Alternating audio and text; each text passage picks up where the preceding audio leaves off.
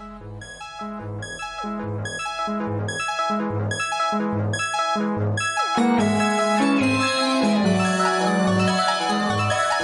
yo soy Juliet Vampire. Hola, yo soy El Contreras. Es Giant Metal Roboto.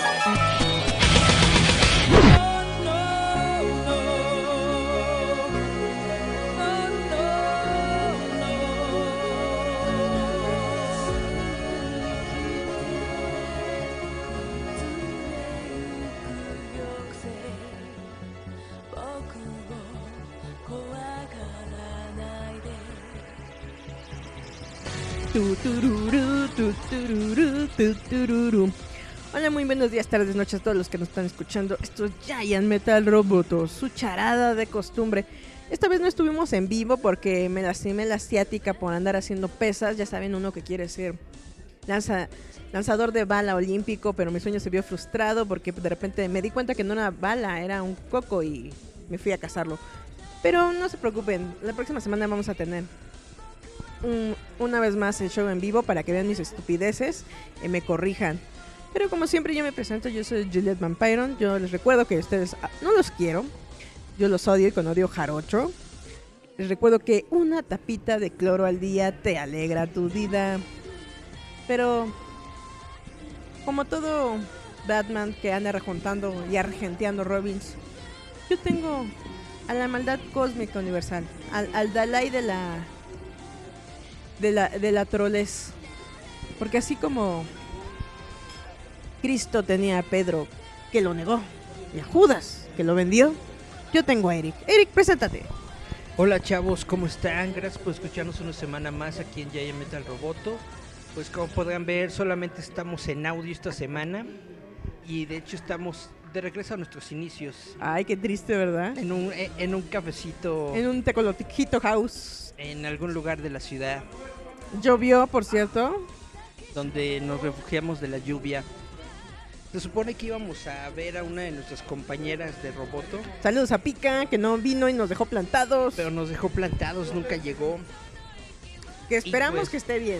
Esperemos que esté bien, porque no nos ha dicho nada, no se ha reportado. No, y eso ya se me hizo extraño. Fuimos a la Friki Plaza a comer. Bueno, la verdad, Yo fui a comer, Eric fue a ver. es que, no sé, como, como que me llama la atención y al mismo tiempo como que no. Porque no sé cómo está servido cómo está hecho. Por ejemplo, desde hace mucho quiero comer un ramen, un ramen japonés así chido, como los de Japón. Pero siento como que tengo que verlo y siento que si lo compro ahí no va a estar tan chido como yo creo. Dice Eric que piqui, piqui, piqui, piqui. Y pues por eso no compré nada. Y que piqui, piqui, piqui, piqui. Hay este. En, en Japón tienen una costumbre de que los platillos los hacen como de cera.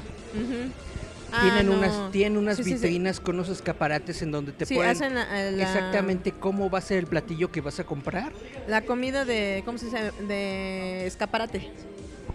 y exactamente en qué porción. Y la hacen lo más eh, real posible. Es un trabajo artesanal. Entonces, yo estaba pensando, si hacen eso en la Friki Plaza, A lo mejor les compraría más, porque así nada más viendo el menú y con sus fotos, que netamente no es la mejor foto del mundo, pues como que no me... Sus, sus cartulinas de tianguis, ¿no?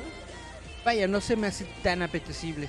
No digo que no nunca vaya a comer ahí, de hecho ya he comido ahí, pero pues luego como que pienso, ¿me gasto mis 50 pesitos aquí o mejor me voy a mi casita a comer? O sea, le doy el codo a Eric, la verdad. ¿Para qué hay que Exactamente, negarlo? pues sí, ¿para qué negarlo?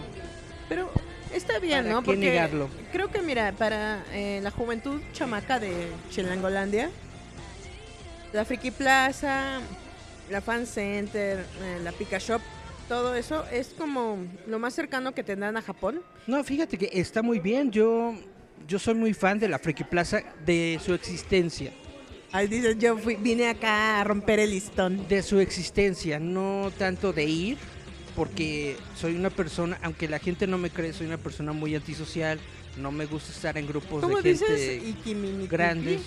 ¿Eh? ¿Cómo dices tu cosa japonesa? Iki. Hiki- Hikikomori. Esa mugre. Entonces, netamente, estar adentro de la Friki Plaza me incomoda un poco. engenta. Y eso que no has ido al centro, pero los sábados hasta atrás. ¡uh! Yo, netamente, Hola, no sé, no sé por qué siempre quieren ir al centro, no sé por qué siempre quieren ir justamente a esa esquina en donde estábamos hace ratito, que es prácticamente el área de la ciudad, de donde se hacen los cruces enfrente de la Torre Latinoamericana. que es prácticamente el punto de la ciudad en donde hay más gente de toda la ciudad. Es nuestro mina- mini quinta avenida. No sé por qué a todo el mundo le gusta ir ahí.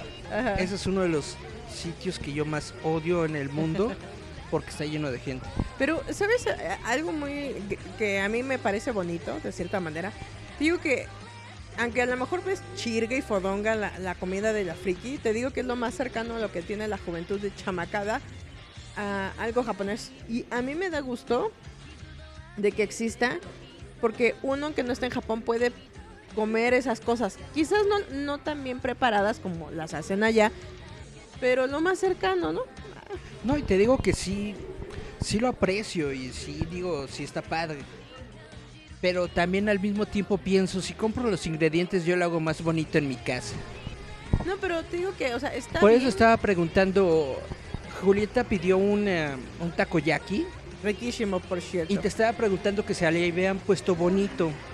Porque bonitos son unas, El, pa- el- este panco. Son como unas, este, ¿cómo se llama? Escamitas de pescado. Sí, el panco. que no sé dónde las compran.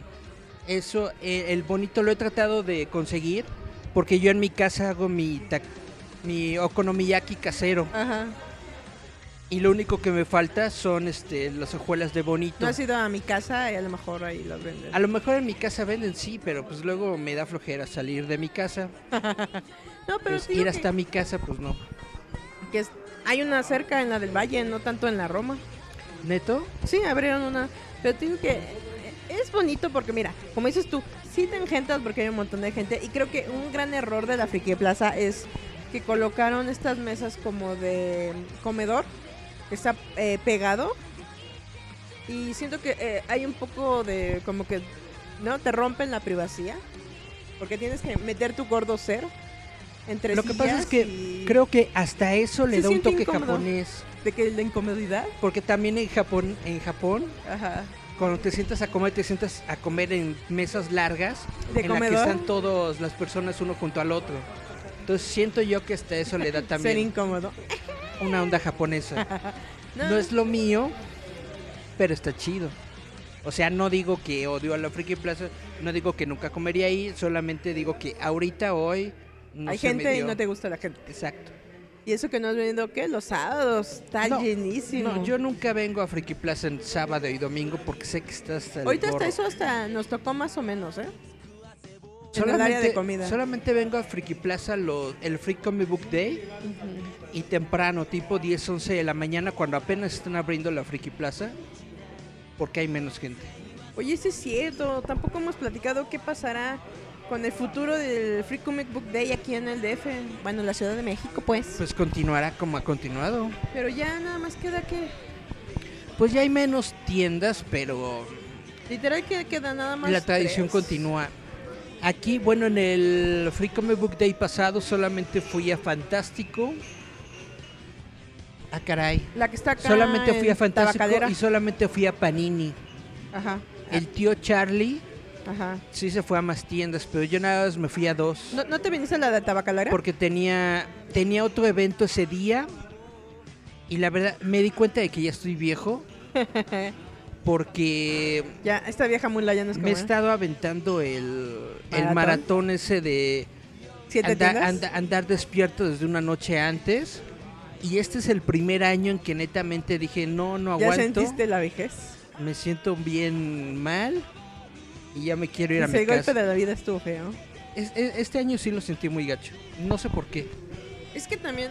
eh, yo como siento que, que, me como- afectó. Ni siquiera el año pasado que me llovió encima, estuve yo tranquilo y muy calmado. No sé por qué este año Te dolió. me sentí como que más gacho. No, pero es que, bueno, es que para los que no conozcan, Eric se va desde las 10, 11, Sí, pues desde casi antes de las 12, ¿no?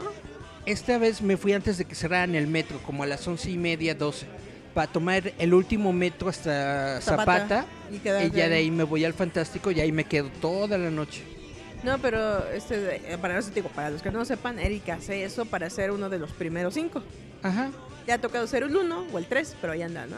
Sí, digo, no necesariamente tengo que ser el primero en la fila, simplemente voy temprano, precisamente porque no me gusta la gente, porque no me gusta estar lleno de personas. ¿Y te gusta? Para ser de los primeros en entrar a la tienda, tomo mis cómics y me salgo de ahí, sin tener que lidiar con la gente. Es que ustedes no lo saben, pero Eric me invitó. ¿Qué, qué fui contigo? Dos veces, ¿no? Antes de, de- de desistir. Porque, Hace como unos 3, 4 años. no, pero digo, te acompañé como dos veces, pero desistí, la verdad, porque nos tocó una vez en Decomixado. Ay, el ataque de los niños rata, que yo estaba a punto de hacer llorar el screen, pero dije, tranquilízate. Esa vez desde Comics estuvo muy gacha, porque fue un montón de gente y todo puro niño rata. No, y bastante desagradables, Chillón. ¿no? Desagradables Sí. en el sentido que dices, no querían vivir la experiencia, querían acaparar cómics. Y es algo que yo les he dicho, ¿no? Sobre los Free Comic Book Day. Tienes que vivir la experiencia porque la experiencia es bonita. El objetivo del Eh, Free eh, Comic Book Day con los cuates, el botín de la es visitar la tienda, es platicar con la gente, es darle un poco de tu cariño al medio, bla, bla, bla. No tanto el cómic, porque los cómics que regalan, la verdad, están medio gachos. Bueno, nada más los que son de oro y plata, ¿no? Son los, digamos, Sí. más o menos chidos. Gracias. Pero después los que te dan así los misceláneos y están de... "Mm". Sí, o sea, no, no es la gran cosa netamente los cómics que te regalan. Y la verdad, siendo completamente honestos, luego los andas encontrando en la misma tienda en otro día que no es el Free Comic Book No, Day, o- sin ninguna O bronca. incluso los andan ahí revendiendo en el Comic Rock Show y esas cosas. Sí, no, en el mismo Fantástico, ellos tienen como una pilita de cómics que les ponen de un dólar, Ujú. 10 pesos, 15 pesos. Bueno, andan- ahorita ya está en 20, ¿no? El dólar. No, ya bajó, ¿eh? Y, 19,95. y netamente creo. ahí, ahí te los puedes encontrar. O sea, tampoco ninguno de los cómics del Free Comic Book Day Es, es exclusivo. son piezas de colección exclusivas que no puedas encontrar Son- en otro lado. ¿Sabes cuál es el único? Los de Mouse Guard. Ah, sí, el más Porque guard. son los únicos cómics de Free Comic Book Day que han hecho de pasta dura. Ajá. Son los únicos que netamente yo sí he visto que son difíciles de conseguir y que luego te los andan vendiendo muy que caros. dicen que tan bonita historia que cancelaron, ¿verdad? El proyecto Sí, hombre, iban a hacer la película y, la cancelaron. que Qué poca, qué poca. Yo creo que lo van a retomar. Pues ojalá, quién sabe. Pero es, es por eso lo que les decimos, ¿no? Creo que es bonito perderse en la Ciudad de México. La, la Ciudad de México es muy padre. De hecho, Y- precisamente mientras estaba caminando hacia, hacia la Friki Plaza, Ajá. estaba caminando por la Alameda. Y como estaba chispeando, había muy poca gente. Ay, qué bonito es eso. Y yo dije, qué bonita es la Alameda Sin gente. cuando casi no hay gente. Es muy padre, es muy bonita. Es muy padre esta ciudad. Lo, lo, Lo malo son los ciudadanos. No, es que, por ejemplo, algo que la gente no me... mm, Luego yo le platico. Que te digo que a mí, por ejemplo, eh, me agrada de la Friki Plaza, que es como el lugar de reunión donde si quieres cómics, manga, videojuegos, ven y búscalos aquí. Tienes que son tres pisos y un sótano de donde elegir. Tiene de todo. Y son dos plazas juntas. Friki Plaza, Fan Center, ¿no? Y enfrente está la Pika Shop y Plaza Atenas. Puedes encontrar el Funko que quieres, el cartucho de Super NES, el manga. Adentro tienen este Panini, tienen Akamite. Si le caminas más para República de Güey está Friki Plaza 2, donde hacen concursos y todo Que eso. esa me gusta más porque tiene menos gente. Pero ahí sí les voy a decir, la, la atención de la comida está horrenda, pero por lo menos aquí te las dan en fa. Allá no se tardan y la verdad sí están mal, muy mal hechos eso, los de allá de la comida. No es de tache para ellos, pero creo que dentro de la comunidad friki, si quieres una playera nerda, así del Goku, del Deadpool, para tu sobrino, para, ya sabes, el niño rata que anda por ahí, aquí lo puedes encontrar si eres este super ñoño y quieres acá comprarte tu Death Note o un arma así, por ejemplo, acá venden los eh, shurikens de Naruto, están creo que en el sótano. Los puedes encontrar, digo, es algo muy bueno de que está accesible para cualquier persona, en, ahora sí que como están en el centro, si vienes del norte, del sur, del oriente, ¿no? Del poniente, puedes perfectamente llegar sin problemas bajas o en el metro, ¿qué es? San Juan. Hidalgo. No, San Juan. Ah, o San Juan de Letrán. Ajá. Sí. O Bellas Artes y está en una calle. O Bellas Artes. Y te queda súper per- perfecto, la verdad. Ni siquiera le buscas más. En mis tiempos de chavito, lo único que había El trolley. era metro. el, el Comic Rock Show. Y aún así sigue, mira, a pesar de las críticas de- sobre el Comic Rock Show, sigue siendo como el Chopo, un- una piedra angular de esta contracultura en materia de cómics. Así como el Chopo es de música, Sigue siendo, exactamente, Sigue es como siendo el pilar. chopo de los cómics. pero acá es de- eh, ¿quieres la figura de los cazafantasmas que no pudiste encontrar? Ahí la encuentras. Carísima, ¿verdad? Pero la encuentras. Que el cómic de no sé qué como de serie que no pudiste encontrar en un en un Halloween de la de Comixado o en un Free Comic Book Day, ahí tienen el bonche. Ay, que según tú la super especial eh, de X del Hombre Araña, ahí tienen los bonches, ¿no? Si no los tienen ellos, te dicen quién o te los consiguen, ¿no? Pero eso está, eso está muy chido porque dentro de esta comunidad friki tienes opciones. Y esa opción es muy grande y es muy rica. O ahí te quedas de ver con los cuates. Y estamos preguntando precios. Cambias cómics como le hace el Charlie, que dice: Este ¿Qué? sábado voy a ir al show con mi Bueno, Batman. ahí son, ahí son, ahí son business. sucios. Batman 234 Ahí son business de mafia, ¿no? del mafioso Charlie. Pero te digo, o sea, está chido porque, por ejemplo, si tú eres un chavito new, como le dicen, Weibo, ¿no? Así súper new, en esta onda del manga y eso, y, y quieres, por ejemplo, coleccionar algo, aquí te puedes dar el rol. eh, son dos calles, perfectamente entre lo que es el Rock Show y la Friki Plaza, pues, obviamente, vente cargado como mínimo con unos mil pesitos para venir a desfalcar por acá. Netamente sí, netamente sí. Yo ya digo que ni 500, con unos mil pesitos, para llevarte la neta un buen botín, si eres nuevo, ¿verdad? Porque luego te- eh, hay gente que vende colecciones de los números y no te los venden a 100 pesos, sí te los venden a 300 varos, pero pon tú son los 12 números. O son los tomos, ¿no? O sea, yo los he visto, te los venden ahí en una espectacular bolsa plástica, pero ya te ahorras estar cazándolos. Exacto. Digo, es algo muy chido. Sigamos hablando, ya nos toca rola. Ya nos toca una rola. Vamos a escuchar. ¿Qué de... vamos a escuchar? Dice Eric que de un anime que le gusta Ao-chan. Se llama el anime Ao-chan Can't Study. Este es el opening. Ah, que ni siquiera, ni siquiera encontró la... Se me olvidó escribir el nombre del grupo y eso. Ah, yo vine inocente pensando que el, el grupo era Ao-chan y la canción era Can't Stop. Sí, se me fue. bueno, luego... Es, es una canción muy padre. Yo creo que de, de todo el anime que he visto este año, este es el opening que sí me ha puesto a bailar. Es de esos de que siempre adelanto el opening. Estas. Y de esta serie siempre lo dejé porque está muy no es padre. balada. Muy padre la rola. Es como las de Ranma, ¿no? Tan, Ándale. tarán. ¿De qué trata Ao-chan? Ao-chan Can Study es de una chavita que es hija de un autor muy famoso de novelas eróticas. Ándale tú. Y entonces toda su vida ha estado como rodeada del eroticismo y de lo hentai, pero ella dentro de sí es como que muy cerrada Ajá. y no, y vaya, desconoce realmente de, de la sexualidad y de todo eso. Entonces cuando se le acerca un chavo Es mochita. que, que quiere con ella, no sabe cómo responder. O sea, como ella ha vivido entre novelas eróticas y su papá, que es bien hentai y todo esto, Cree que se le van a agarchar en ella piensa que a tener un novio es ya ponerle durísimo y con todo. Y este chavo es muy tierno, muy lindo, ¿no? O sea, no sabes del romanticismo, solamente del sexo su- sucio y perverso. Exactamente, entonces hay como siempre ese, Matices.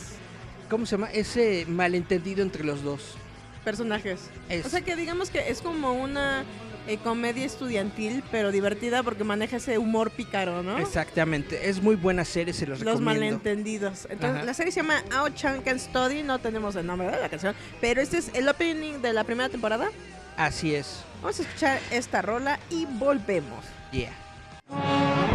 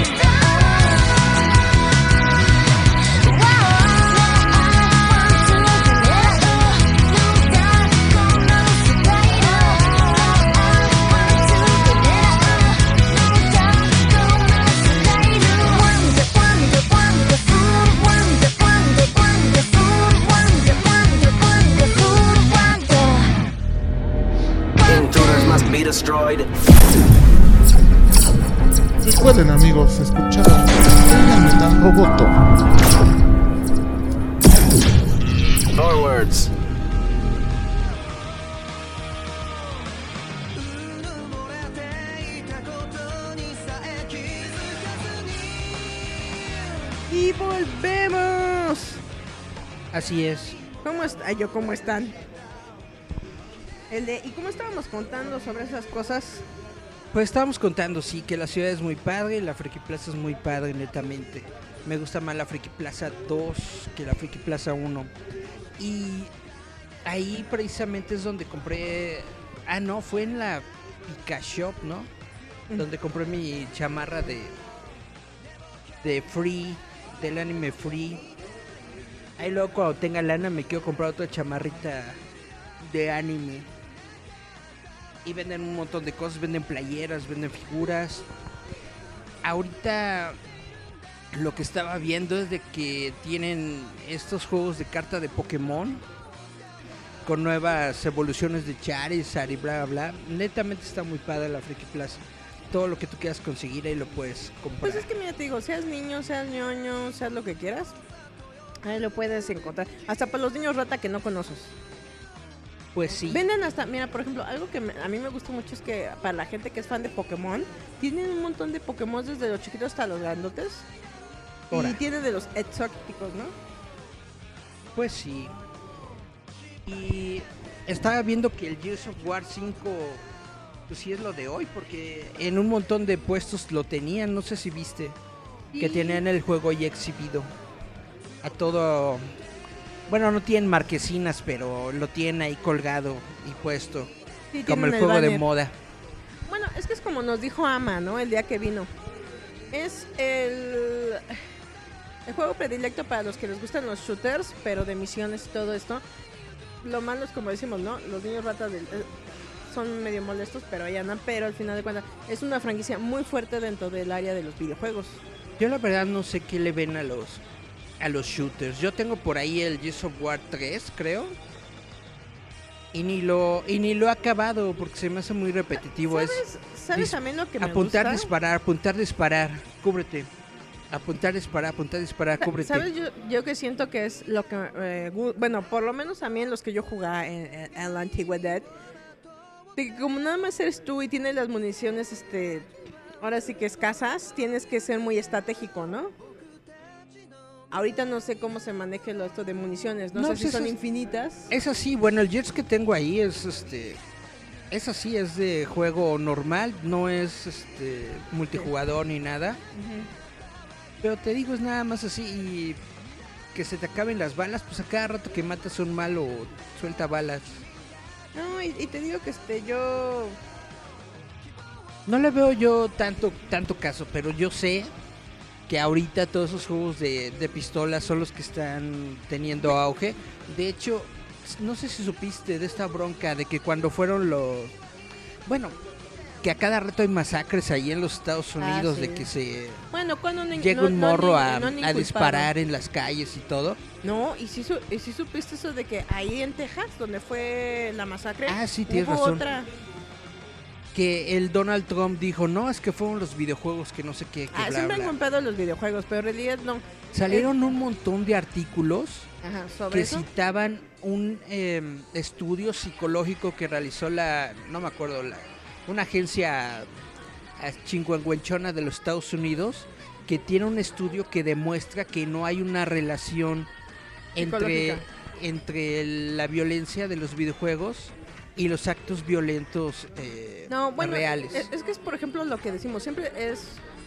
Esas son las psicópatas y sociópatas de, Siempre de los buscar la chamaquitos. culpa de alguien. Obviamente. Culpaban a Marilyn Manson, culpaban a... Han culpado a la música, han culpado a los videojuegos, han culpado a los, videojuegos. cómics, han culpado a la literatura, han culpado a todo lo que han podido.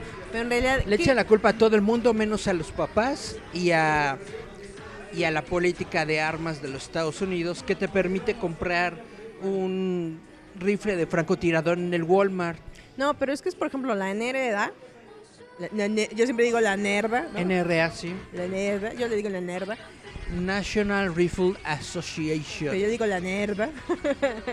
pero digo, esa asociación, antes, tenías que tener ser mayor de 19 años para poseer un arma.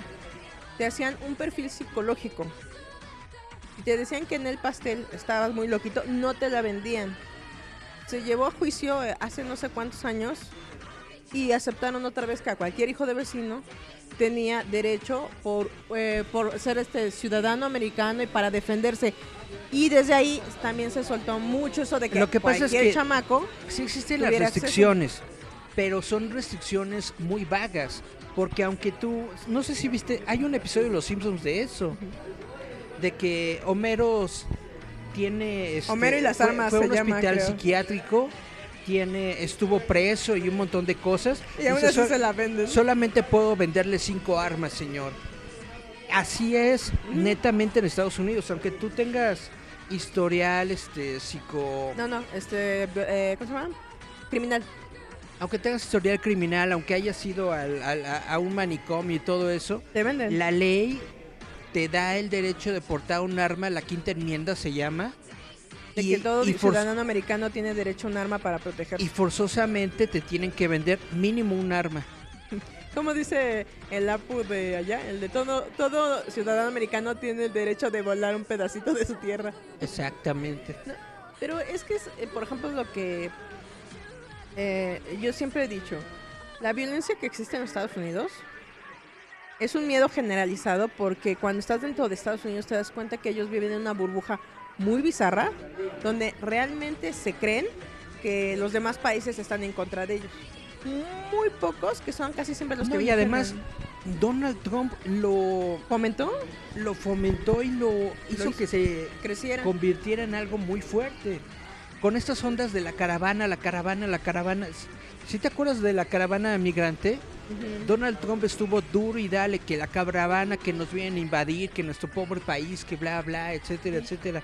Hicieron más broncas en México Sí. que lo que hicieron en Estados Unidos. No, pero mira, es que, es, por ejemplo, lo que yo, yo opino, ¿no? Sobre esto. Cuando tú estás en Estados Unidos, sí, sí notan muy gacho que ellos tienen esa paranoia de que si se van, por ejemplo, a un país como México, aquí vivimos eh, en balaceras. Literal. Que la verdad sí, pero no tantas. No, no, pero ha- haz de cuenta que sí creen ellos de que aquí ellos bajan del avión y los empiezan lo- los tiroteos, ¿no? Porque ese tipo de miedo se los infundan allá. Yo me acuerdo que cuando hubo esto de los narcos, los mismos americanos que viven en, Valle de Bravo y todas estas cosas que han- ellos han adoptado como su Little America, porque la verdad todos los que son ahí son retirados gringos, ellos informaban a los de allá, dijeron, aquí está tranquilo, no pasa lo que dicen en las noticias, porque los noticieros allá son muy escandalosos. No mataron algo, ¿no? Y algo tan chiquito lo hacen enorme, ¿no? Por ejemplo, lo del tiroteo, sí lo hicieron como de, ay, es que nos est- están matando a puro mexicano. No, mataron chile, mole y pozole, ¿eh? No están diciendo, este tiene cara de paisanito. No, mataron a diestra y siniestra. Pero obviamente la El mayoría... objetivo era matar mexicanos. Pero la mayoría de Pero la obviamente el que está disparando no sabe quién es quién, entonces le dio a todo. Pues a los que pudo, antes de que lo agarraran. Pero te quedas pensando, bueno, pero ¿en qué comunidad de Texas fue? Donde la mayor población es de hispanos, o sea, obviamente, ¿no? Pero volvemos a lo mismo, ¿no? Los videojuegos no lo fomentan, lo fomentan la sociedad errada y cerrada en la que ellos viven con miedo. Porque creen que el negro es malo, el latino es malo, el asiático es malo y todos le quieren quitar el trabajo y todo el mundo los quiere agredir y todo el mundo los va a violar y todo el mundo los va a robar. Cuando la realidad es que seas chile, ¿no? Pues en chile de manteca, Lo bueno es que es una minoría, de loquitos. pero sí. es, es exactamente aquí como en México. Esas minorías que, que no están estudiadas, que no saben las cosas, que se dejan llevar por el discurso de algún fulano y todo eso, ese es el tipo de gente que pues que necesita educación, que necesita que le digan las cosas y que necesitas decirle bien cuál es la realidad del mundo y del país para que entiendan que no pueden ser tan loquitos. No, y te digo que muchas veces ese tipo de acciones lo intentan inculpar a cosas de la pues, cultura pop. Pero volvemos a lo mismo, no es un videojuego, es la sociedad en la que ellos viven es- atemorizados. Es lo más sencillo, es lo más sencillo para el presidente de los Estados Unidos. Es lo más sencillo culpar a los videojuegos y echarle la bronca a las empresas de videojuegos que perder los millones de dólares que le mete la NRA a sus campañas políticas. Exacto. Y lo más triste es que, por ejemplo, sobre lo que dice Eric, de que tú en tu familia puedes tener un montón de armas, muchos de los suicidios, homicidios, es armas que tienen en sus propias casas. Muchos asesinatos se han hecho porque el padre o la madre tiene rifles de alto impacto que de repente dices, ¿cómo rayos tienes esa cochinada en tu casa? Y, y, por ejemplo, muchos de los que viven dentro de lo que se le conoce como el cinturón bíblico, ay, tienen un arsenal, o sea, ellos hasta están felices de mostrarte el arsenal.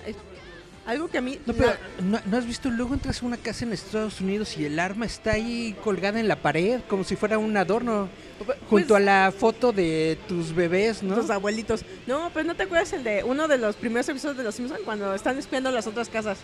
Están espiando una casa y le dice el papá, el de, papá, escuché ruido en los arbustos. Trae la escopeta, hijo. Porque ellos tienen esa ley de que tú puedes este, disparar antes de que te disparen. O sea, ni te preguntan, te dan un balazo antes. En defensa de tu propiedad. no, y sí de están tu bien bizarros. persona. Pero te digo, los videojuegos... Estaba yo no. escuchando justamente en estas semanas fue el debate de los demócratas que quieren eh, ir contra Donald Trump. Ya hay un cuate que se llama Beto O'Rourke, que creo que es del estado de Texas, Hija. Que estaba diciendo netamente, les vamos a quitar sus armas, les vamos a quitar sus sacas 47, les vamos a quitar todo, ¿no? Ajá. Y la gente aquí vitoreando así, guau, guau, guau. Pero luego hacen el, ¿cómo se llama? La, el examen de lo que dijo. Ujú. Y dijo, este cuate está, o sea, sí está muy padre su discurso, Pero no. pero llevarlo a la realidad está muy cañón. Pues es un Puede poco- que él haga su, puede que él haga la, ¿cómo se llama? La, el plan y lo lleva al Congreso, pero del Congreso no pasa. En el Congreso nunca lo van a aceptar. ¿Por qué? Porque la NRA le mete mucha lana por esta, la quinta enmienda, el derecho a las armas y que no sé qué, bla, bla, Y bla. a la bla, defensa bla, bla. personal.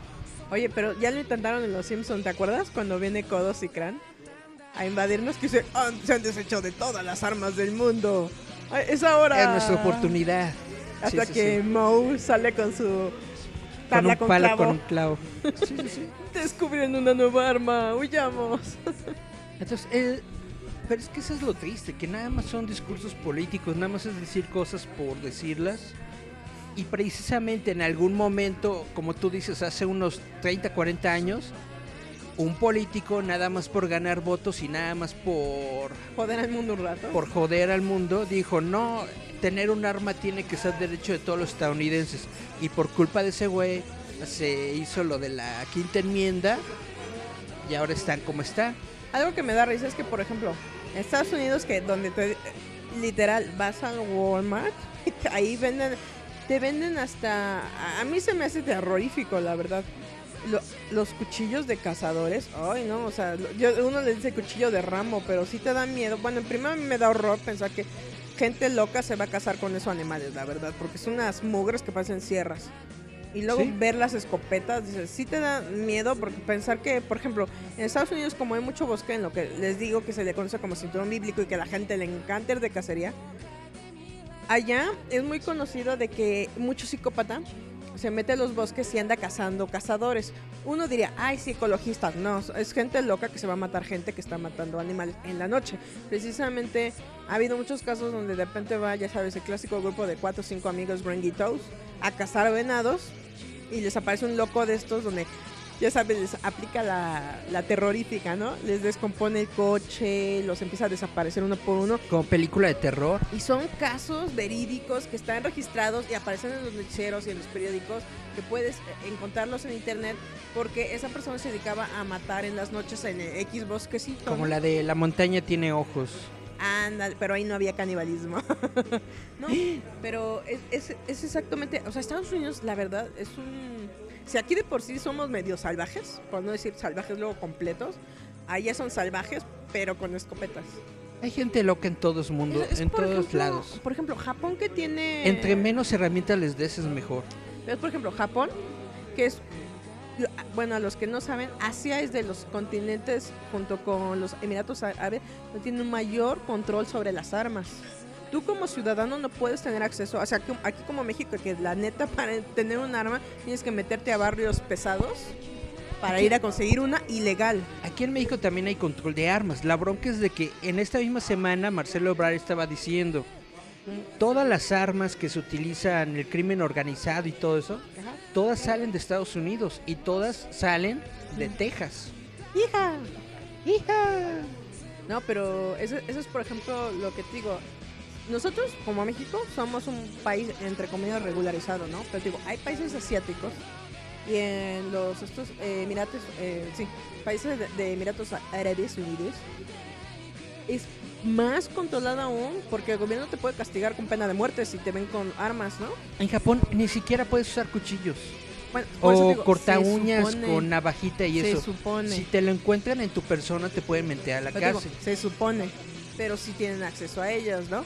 No, obviamente lo puedes comprar y lo puedes traer Ah, no, como pero digo, cualquier pero persona. Pero no está permitido que andes con él armas. por la calle, por el mundo. Pero por eso es lo que yo te digo. Siendo, por ejemplo, poniendo como ejemplo Japón. Que digamos, por eso te digo, si aquí somos salvajes, allá son salvajes con los cuberos. Japón, siendo como. Pero es ¿por qué, como por qué la, por qué la tasa de suicidios es tan grande en Japón? porque no se Porque no tienes, no tienen la oportunidad de hacerle daño a los demás, se hacen daño a sí mismos. Si alguien se ¿cómo pone no? muy loquito en Japón, va y se avienta de, Ay, claro que no, Eric. de un edificio de oficinas en lugar de ir a matar Ay, gente. ¿Cómo no? Sí, hay un montón de crímenes horribles en Japón. Pero yo lo que voy Pero es son que- muy, muy pocos. Ah, ¿cómo no? Son muy pocos. Pero yo lo que me. Por ejemplo, lo que pasó de Kyoto Animation se convirtió en noticia nacional porque es un es uno de esos eventos que casi no se ven en Japón. Pero no, pero yo lo que voy es esto. Estamos hablando de Estados Unidos sobre el tema de los videojuegos, ¿no? Siendo Estados Unidos como es. Ajá. Imagínate un Japón donde se la viven hablando de ninjas, samuráis, mechas, toda esta onda. Digo, regulado, pero súper estricto. Como dice Eric, no puedes ni siquiera tener una navaja de mano. Porque es, es complicado porque te regula mucho el... Este, aún así, tienen acceso a eso y cometen atrocidades. Pero en menor medida. Pero ahí te habla, como decimos, de la sociedad en la que vives. No es el videojuego, no es el anime, no es la caricatura, no es el cómic, es la sociedad en la que tú te desarrollas Justamente y el estrés en el cual estás sumergido. en estos reportes sobre la violencia de los videojuegos que te estaba diciendo, dicen, si los videojuegos realmente son la fuente de la violencia, en países como Japón, que es el país en donde más videojuegos se venden en el mundo, China, Ujú. ¿por qué en esos países el índice de violencia con armas de fuego es tan pequeño? En- bueno, China no la cuentas porque ellos, ellos son salvajes completos. ¿eh? Pero de todas formas, su política de armas está más controlada que en Estados Unidos. Sus crímenes con armas de fuego son mucho más pequeños que en Estados Unidos. Pero pues, En Estados, es la- prácticamente en Estados Unidos se concentra el 45% de los crímenes con armas de fuego del mundo. Imagínense, del más. mundo entero. pero es lo que te digo, imagínate que. México creo que es el 15 o 16%. Porque somos chiquitos, pero matón. Pero es lo que te digo, en sí no es un videojuego, no es un cómic, no es la música, es la sociedad En la en la que vives y el, el estrés en el cual estás sometido.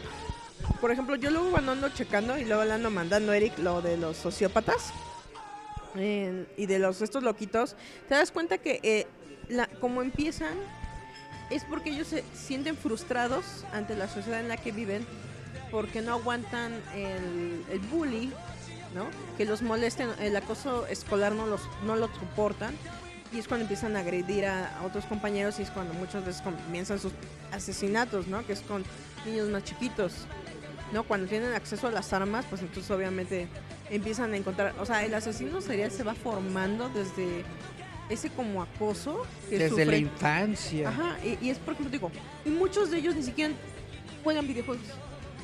Exactamente. Y es ahí donde te das cuenta que el, eso no viene de jugar, por ejemplo, eh, Overwatch. Más bien ese nivel de estrés y frustración que no puedes manejar. Exactamente. Es como, creo que esta semana hubo un caso de un niño que se, aquí en México, que se suicidó con una agujeta. Se, eh, se ahorcó en su propio cuarto porque su mamá le quitó su eh, celular.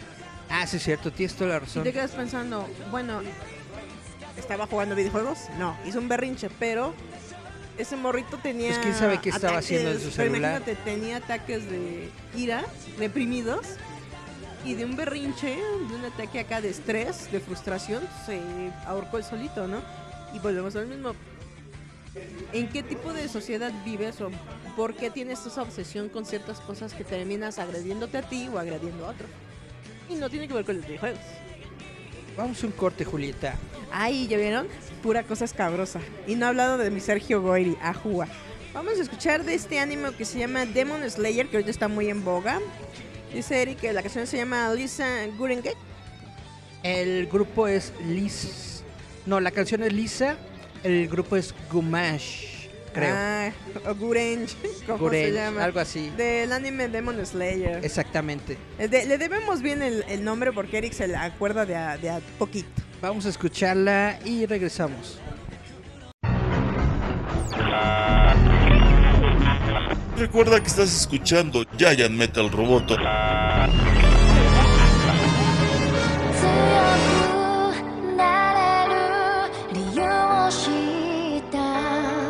僕は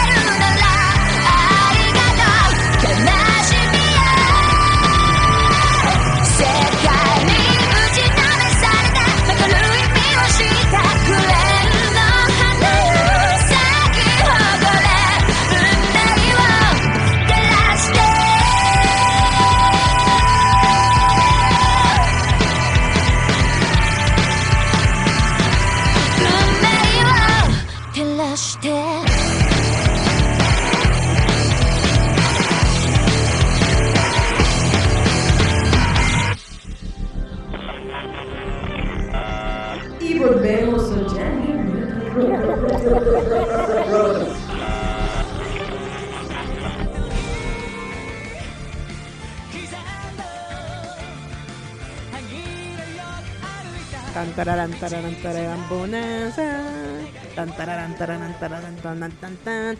Y regresamos con Giant Metal Roboto. Ay, qué temas tan escabrosos, Eric. Pero sí es parte de la cultura pop. Porque Pues es siempre ha parte sido de nuestra cultura pop. porque siempre ha sido atacado el- los videojuegos. Por ejemplo, desde que te decían que te idiotizaban. Pero, por ejemplo, te digo que yo, yo he visto mucho eh, documentales donde te dicen que lo que hacen los videojuegos es que aparte de que te ayudan a desarrollar la destreza de tu cerebro, te ayudan a, al desarrollo mecánico de ojo-mano. Que mucho, dice que si muchas veces no tienes este control, te lo desarrollas con los videojuegos. Por ejemplo, hay niños que tienen mal desarrollado eso, que son muy torpes y los mandan a jugar videojuegos de destreza, como Tetris, Doctor Mario y todo eso, porque se tienen que desarrollar esa, eh, ¿cómo se dice? Bueno, eso en su cerebro, que tienen, Esa capacidad, sí. Ajá, eh, de, ¿cómo le dicen? De reacción mecánica. Esa conexión en el cerebro, ¿no? Del Ojo, el ojo humano. mano, le dicen. Pero, dice, pero como es algo mecánico, los videojuegos es lo que los desarrollan. ¿Yo sabes qué, qué beneficio he visto de los videojuegos? Que te hacen más gordo. Ah, no es cierto. No, la orientación. El memorizarte un mapa y saber en dónde estás y Como hacia dónde de tienes Link. que ir. Por los mapas de Resident Evil Link, y por la los, leyenda de Zelda. los juegos de Batman, de que te tienes que memorizar Ciudad Gótica para saber en dónde están las cosas. En lugar de estar viendo a cada rato el mapa de a dónde tengo que ir, yo ya sé. Me cruzo por aquí y luego por acá y luego Los por acá y chus, chus, chus y ya llego. Ajá. Pero eso es, por ejemplo, lo que te digo. ¿Hay una gran ventaja de jugar videojuegos? Sí. ¿Te enajenas? Sí. Pero como nos dijo... Como a- todo en la vida, todo, todo en exceso es malo. te, te vuelves ocioso. Pero es que volvemos al mismo. te- como dijo Ama en la vez pasada, ¿no?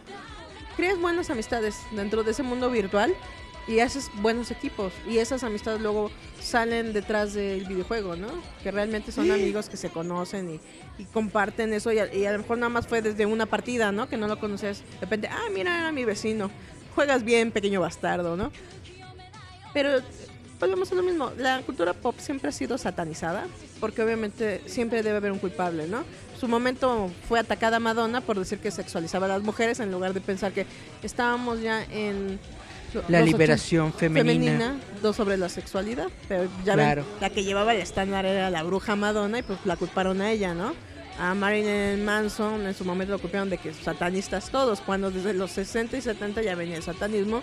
Con, ni siquiera con un Charles Manson, viene, o sea, por ejemplo, las sectas, estas locas que se tomaban el cianuro, ¿no? O sea, creo que siempre va a haber ese ataque hacia la cultura pop por algún eh, líder de alguna, puede ser religioso, puede ser político, puede ser social, siempre va a señalar a decir, ah, como en su momento Pokémon, ¿no?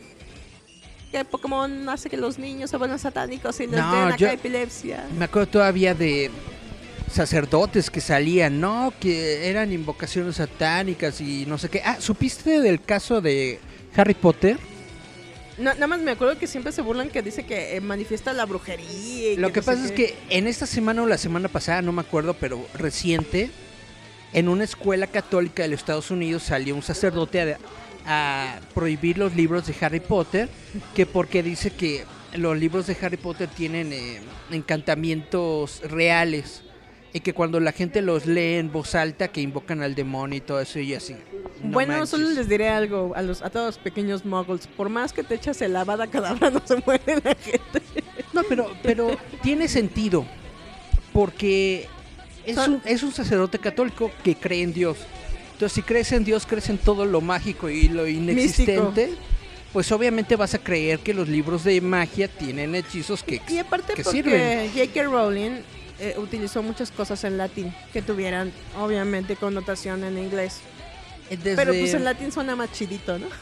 desde tiempos inmemoriales se utiliza el latín para los encantamientos y los hechizos y todo eso. ¿Por qué? No sé, a lo mejor porque suena chidito. Porque es una de las le- lenguas madre, pero te da risa porque te quedas pensando, ¿cuánto, o sea, si tradujeras a tu idioma muchos encantamientos de, de Harry Potter es, elévate, agua, Exacto. ¿no? Baja, fuego, agua, corazón, Capitán Planet, ¿no? Pero Son, Planetarios, vencerán a todos los villanos. sus poderes unirán y al planeta Tierra salvarán. Capitán Planeta. Ay, ¿no? Ajá.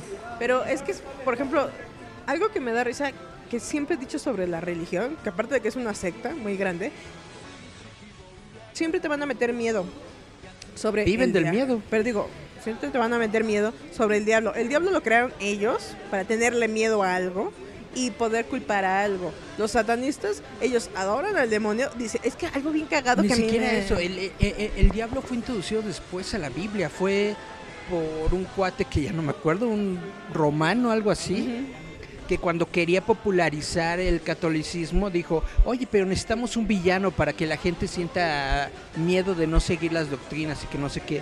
Y entonces metieron los cuentos de, de Baco y todo esto, de que él era el que el de las patitas de cabra y los cuernos y bla, bla, Pero, ¿no? por ejemplo, ¿de dónde tomaron esa figura, Eric? Muchas veces fueron de los eh, mitos griegos, del dios Pan. Exactamente. Pero es por ejemplo lo que les digo. ¿Quién era este hombre cuernudo? El dios Pan, que era el del, del vino, la lujuria y la perversión. Dijeron, ese. Ese mero. Y aparte Ese es nuestro villano. No, pero te Nuestro queda- Lord Voldemort, el innombrable. Exacto. No, Eric, dile cómo se llama. Es Lord Voldemort y te matará. Aunque lo niegues. Ah, ¿no? Así es. Te matará de igual manera. Pero es- eso es, por ejemplo, eh, lo que decimos, ¿no? Cuando realmente te pones a estudiar e intentar crear tu propio... eh, ¿Mundo?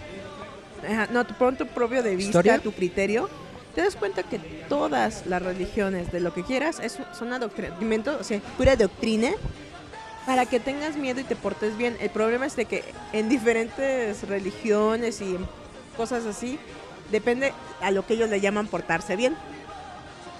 Porque muchas veces portarse bien para ellos es portarte mal con los demás. Así es. Y es cuando dicen, pero si yo me porto bien, ¿en qué sentido? Si ya mataste a más de 50 mil gatos. Porque en mi religión dice, ¿no? Pues es, es, es esta onda de que Jesús predicaba el amor, ¿no? Amarse los unos a los otros, sean como sea, Pero no los dejaba hacer orgías. de la naturaleza que sean. Y luego la gente que es religiosa es la que anda ahí es en contra de los gays, en contra de los... Pues de todo el mundo, Y es- Es, prácticamente. como yo les digo, siempre les he dicho sobre la sexualidad humana. La homosexualidad, el lesbianismo, todo esto que se está que siempre ha existido, pero se ha negado, pero ahorita ya se puede ver a simple luz del día, es una manera genética y biológica para detenernos, como los lemmings, de la reproducción.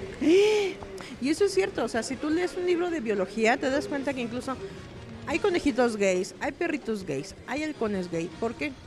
Porque es una ma- manera de control natal. No es de que Diosito me hizo así, genéticamente estás así, eres hecho así, porque tú simplemente, tú estás en tu genética es hasta ahí, ¿no? Sí, es algo Mi genético. dinastía En- se, en se muere semana- conmigo. En la semana estuve leyendo que había un estudio que precisamente ligaba eh, la homosexualidad a cierto tipo de genes, ya no me acuerdo cómo se llamaban, pero que sí, que netamente hay gente que nace con más de esos genes y hay gente que nace con menos. Es, por Todos ejemplo, los tenemos, por eso todos somos bicuriosos. es- no, no, deja eso. Ah, eh, si, si leen sobre biología, sobre a lo que le de- denominan los biólogos camuflaje sexual, Chan, chan, chan. El camuflaje sexual es que, por ejemplo, dice que se da mucho en las aves. Los halcones y la- los aguiluchos y todo eso, lo que son ave de rapiña pero chiquito, tienen el poder de camuflajear sus plumas. Recordemos que las plumas de las hembras son diferentes a lo de los machos. Dice, ¿por qué se crean este camuflaje sexual? Para no parecer este macho y poder aparearse más. Y dice, ¿por qué lo usan? Para que los confundan con hembras y no sean considerados rivales en la época del celo. Que hacen, por ejemplo, muchos peces. Cambian su sexo cuando se dan cuenta que ya no hay machos. Los mismos caracoles. O sea, por eso hay hombres que son demasiado femeninos y hay mujeres que son demasiado, digamos, ¿no? Así como hombrudas, pero es algo biológico porque lo que se necesita hacer es precisamente engañar a la naturaleza. Y es lo que yo le digo a la gente, tú a lo que tú le denominas masculino es a lo que parecen, a lo que le denominas femeninos a lo que parecen. Bueno, ya eh, en la percepción de la, de la sexualidad ya interviene mucho la manera de, de criarnos, la religión misma, todas las costumbres y bla, bla, bla, que somos muy machistas. Pero es que es, por ejemplo, ¿sabes yo, yo cómo lo defino todo eso? A la libertad. Pues sí, O sea, porque muchas personas se enojan, se autocensuran. Digo, mira, si a ti te gusta verte hermoso, sélo. Para ti lo que consideras ser hermoso. Por ejemplo, a mí que me encanta andar con todos estos hombres que andan de jotolones y maricones, porque hasta ellos me los han dicho. Yo soy maricón, yo soy joto. Y ellos no dicen, ay, es que yo soy masacón. Dicen, no, a mí me encanta jotear. Ellos le denominan jotear porque dicen, yo soy un hombre que me encanta verme como mujer. Dicen, yo me siento una vieja, pero ellos siempre les digo, ¿a tú a qué le denominas ser vieja, no? O ser mujer. Y te empieza a decir, ay, pues me gusta verme bonito, me gusta maquillarme, me gusta el pelo largo. O sea, y ellos te van diciendo, a mí me gusta. Y eso le digo, está bien, porque tú solito no te limitas. Y por ejemplo, hay muchas personas que te dicen, ay, a mí me encanta verme así. Tengo un montón de amigas que les gusta lucir como morritos de 15 años porque les da seguridad y les gusta. Y es lo Pues que siempre bien. digo. Eso es vivir tu, no es tu sexualidad, tu libertad de ser como a ti te da la gana. Digo, tu individualidad. Sí, porque digo, en la biología se puede ver que una araña si quiere cambia sus colores, una mariposa cambia sus colores, porque les gusta, bueno, ellos por camuflaje para que no sabes cómo. Pero digo, pero eso está bien, eso ya no importa. Tú sé libre, feliz, adórate, ¿no? No te limites. Y ya, ah, ya nos oye, ya nos fuimos de nuestros temas acá frikis, pero no se preocupen, ya los voy a retomar. Es que hay, hay que decirle, ¿verdad? Pues hay que ser más- libres, felices y locos. Está más bonito hablar de sexualidad que andar hablando de muerte y destrucción. No, pero es que es por ejemplo, yo, Tararán, yo lo que le digo la tan. género siempre va a haber dos. Los receptores y los que andan ahí dando, ¿no? Siempre. Claro. O sea, no puede, o sea, a fuerzas tiene que haber un hornito y alguien que haga masita, ¿no? A fuerzas. No puedes, Pero la, así i- creemos todo, ¿no? la identidad es otra cosa. Es que es lo que digo. Otra cosa es tu sexualidad, tu sensualidad, tu personalidad, tu carácter. Es muy diferente y tus gustos. Y es ahí donde yo siempre he dicho, haz una separación de lo que a ti te gusta, lo que a ti te sientes y como tú te quieres ver. Así es. Divídelo y sé libre, no te limites a lo que digan los demás, tú sé feliz. Es como digo, ¿cuánta gente, Eric, no conocemos que son bien flojos, así de, de- de bien descarados? Son bien felices y no lo cuentan a nadie. Pues es que pues así tiene que ser. Pero no es divertido. Encontrar ¿no? tu felicidad sin importar En la libertad con de ser tú mismo. y contra quién. Es como Eric que se siente muy feliz en- siendo un ogrito en su cuevita y sin ver a la gente. Y, ¿no? Pues yo soy tranquilo y estoy bien. Muchos le dicen conchudo y le digo, pues así es Eric, así es feliz, ¿qué quieren?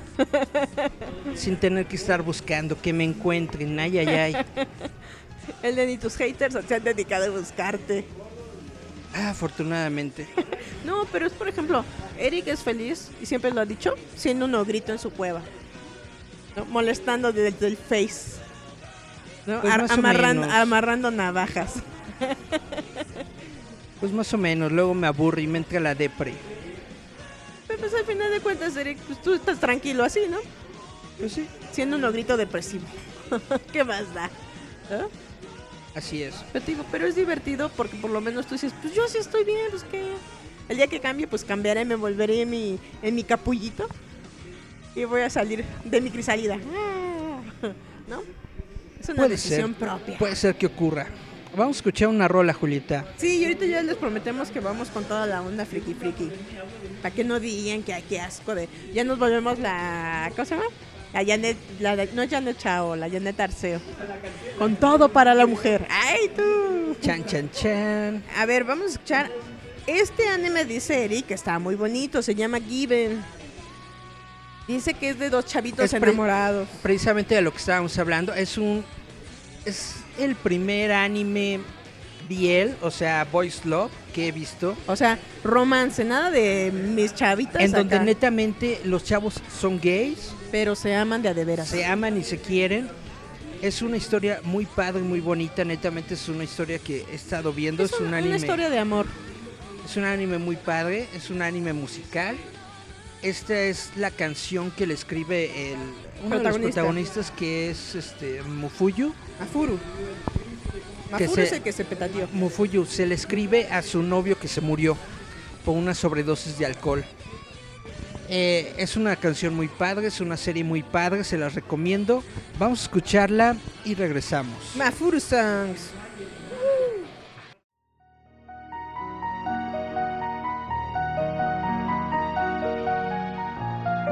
Disfruta Roboto en Spotify, Evox, Google Podcasts, Apple Podcasts, Tianpor.fm.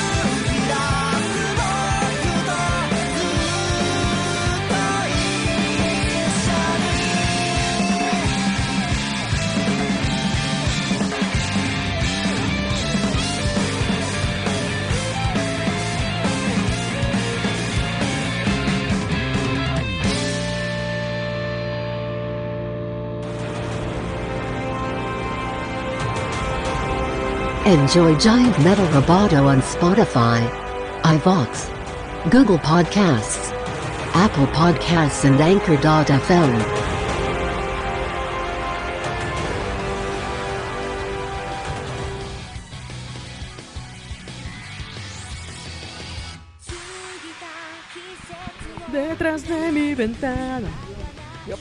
pasar, pasar la mañana. mañana. ¿Sabes que eso es de Ricardo Arjona? Sí, de señora sufrida. Volvemos aquí a su charada de costumbre, ya ya el metal roboto. Estamos acá discutiendo cosas bien escabrosas y decidimos que hay que empezar en, la, en el terreno ñoño porque ya, ya nos pusimos muy Naciones Unidas, que muy acá, que no sé qué. Y vamos a terminar Eric y yo con nuestro paliacate negrito. el de... Estábamos la otra vez este, viendo, ya ven que, que la Yalitza pues... Fue como sería como un One Hit Wonder. ¿No? Pues no es un One Hit Wonder. ¿Viste lo que ocurrió esta semana con Yalitza? Sí, que estuvo en la Semana de la Que Moda. apareció como invitada en el show de Michael Kors. Que estuvo en la misma. Terna. En la misma sillita, en la misma fila de sillitas que Ajá. Nicole Kidman y otras. Como si estar junto a Goldie Howe fueran lo mejor. No, pero de- Netamente yo, yo dije, las Has Been Ajá. y mi Nicole. no, pero deja tú eso. Yo veo a la Yalitza y como siempre, su trenza oaxaqueña porque representing, ¿no? Y el horrible vestido que parecía hecho de aluminio. Yo dije, comadre, no. Es que yo no sé quién, quién le esté vistiendo, pero le viste horrible. Algo que, por ejemplo, a mí me dio risa ahora que salió en una foto con Joaquín Phoenix. Joaquín Phoenix es un hombre alto y robusto. Yo no sé por qué la Yalitza se ve una carotota, pero carotota. Y mi Joaquín una cabecita. Dije, ¿qué dispares se ven, no? Yo, fue- fuera de. Fuera de cómo se ve a e- ella, fuera de. Volvemos a lo mismo. Mira, sería de tonta. si tiene o no tiene sería talento, tonta si fuera no lo aprovechara. de lo que está haciendo. Yo netamente lo que veo es que tal vez está siendo demasiado explotada por esta élite de Hollywood. Ah, sí. Es como es como que- la matrushka. es como lo de moda, ¿no? Es la, la personita de moda que está en todos lados, Es como la Lupita que Nyong'o. las celebridades quieren tomarse fotos con ella, bla, bla. Ojalá ella Rompa. sea inteligente Bueno, y saque algo lo de está ahí. haciendo porque Ojalá este pues le meta a estudiar actuación o lo que sea que, que Pero- ella quiera hacer pero y ojalá saque algo productivo de esto. He visto que hay una marca, ¿no? De ropa que le está pagando a Yalitza para hacer su modelo. ya no Está- le den esos horribles modelos feos. Está muy bien, está muy padre. Netamente, Vistan la más bonito. eso es lo único que yo opino. Ojalá que le saque provecho. Sacó la compañía del Huawei Pro. Ojalá que le saque provecho a la fama que está teniendo. No, pues digo, de que le está sacando provecho, le y que está no sacando provecho. que no sea un one hit wonder. No, pero digo, algo que yo- hay que reconocerle a la señora es que, digo, no es tonta, lo está disfrutando. O sea, después de hace un año estaba haciendo nada en su casa rascándose la panza, ahorita está en la semana de la, de la moda viendo flacas en calzones. Por eso a mí me da risa porque se estaban burlando de que dicen, ay, y toda la gente que la llamó este India fea, ¿no? ¿Dónde está? Me, me dio risa porque Sergio Goyri fue uno de ellos, ¿no? Y le hicieron esta semana muchos memes de mi Yalitza está en la semana de moda, ¿dónde está mi Sergio Goyri? Y le ponían así, ¿no? La cara de sorpresa. La verdad, la semana pasada lo voy a decir. Yo fui al mercado y vi a Sergio Goyri. ¿En serio? Sí. Mi Sergio Goyri ese día, lo, lo- lo que llegué a alcanzar a oír, fue que dijo, ay, tengo hambre, vámonos a comer. Pero se me hace muy simpático porque la gente hater esperaba que Sergio Goyri le importara. Y no. El señor sigue con su vida, la señora sigue con su vida. Deja de ser fan, wannabe de la gente. Pues se más en su vida y tú ahí peleándote por las babas del perico. Pero te digo, Yalitza como, yo siempre digo que es como el efecto Lupita Nyong'o, ¿no? Lupita Nyong'o la tenían así. Hasta que ella les fue demostrando que podía actuar.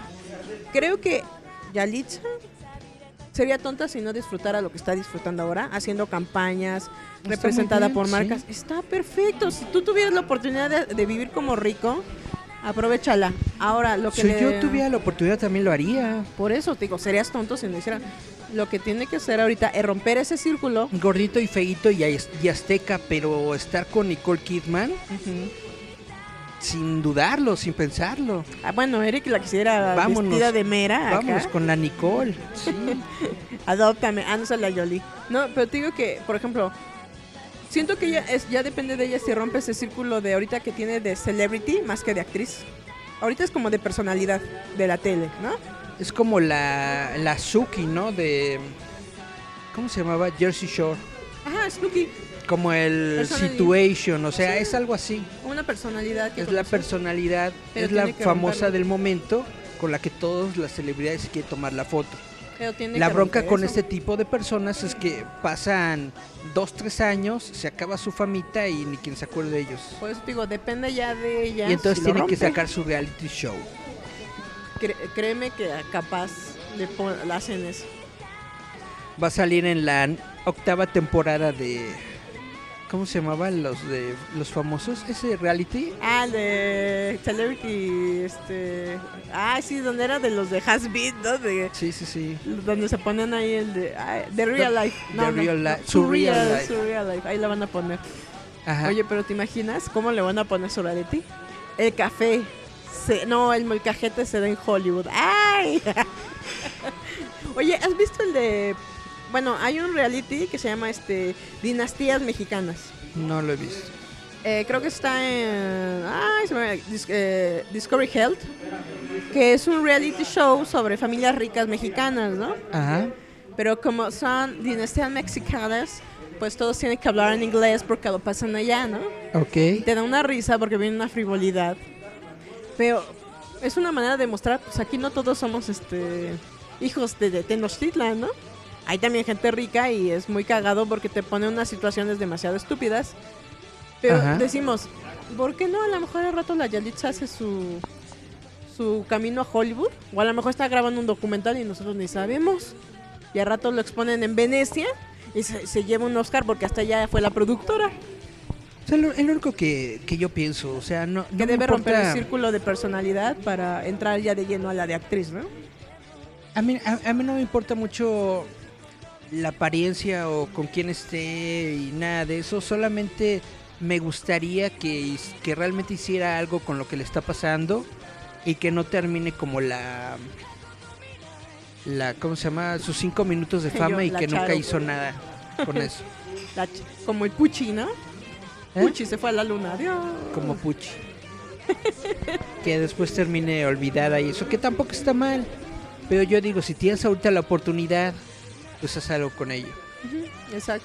Que sí, Échate un famoso, netamente lo- los roles eh, actorales, yo supongo, en. Estados Unidos deben ser muy limitados para la gente Mira, latina. pero si mi Salma Hayek se pudo echar un, a un trillonario, Eric, Lo que pasa es que es diferente porque, digo, no, especulando. sin, sin sonar gacho. Salmita está más bonita. Pero ay, Entonces tiene y el viejo con el casacazón es guapísimo, Tiene ¿eh? como que más posibilidades. No, yo digo de, de papeles, de roles y de, Bueno, es que ellos sí la ponen de la vieja y de lanzarse y descubrirse dentro de Oye, Hollywood. ¿Sabes qué estaría bueno? Tiene más posibilidades. Salmita hizo su sueño americano de casarse con un rico y está muy padre. De- deja todo eso. Comadre Yalitza, si- como tú eres fan de Roboto y fan destacado, ¿no? Ya, ya eres este, la quinta diamante. Júntate con Adam Sandler. Y ya lo hiciste. Le Por lo menos cinco películas al año te vas a echar con Adam Sandler y sus amigos. Fíjate que no es mala idea. Vete, consigue. ¿A qué es? Happy Madison se llama su productora. Ajá. Vete con él y mínimo cinco pelis al año haces. ¿Viste lo de Salmita que vino a México para promocionar su serie Monarca en. Netflix? Sí, sí, vi. Ya, esa es toda la nota. Ah, Dice, el de vieron sus chichis, dice Eric, fin. Va a ser una nueva serie de televisión en Netflix. Oye, ¿viste que se las quitó y se las volvió a poner? no tengo esa idea de Salma. eso, Julieta. Yo sí, porque se notó. La verdad no. La verdad no, no me fijé en eso. Yo. No. Bueno, a lo mejor sí soy malinchista. A lo mejor sí soy de esos.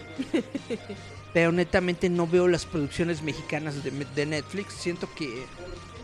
Siento que son telenovelas dentro de Netflix y las telenovelas no me llaman mucho la atención.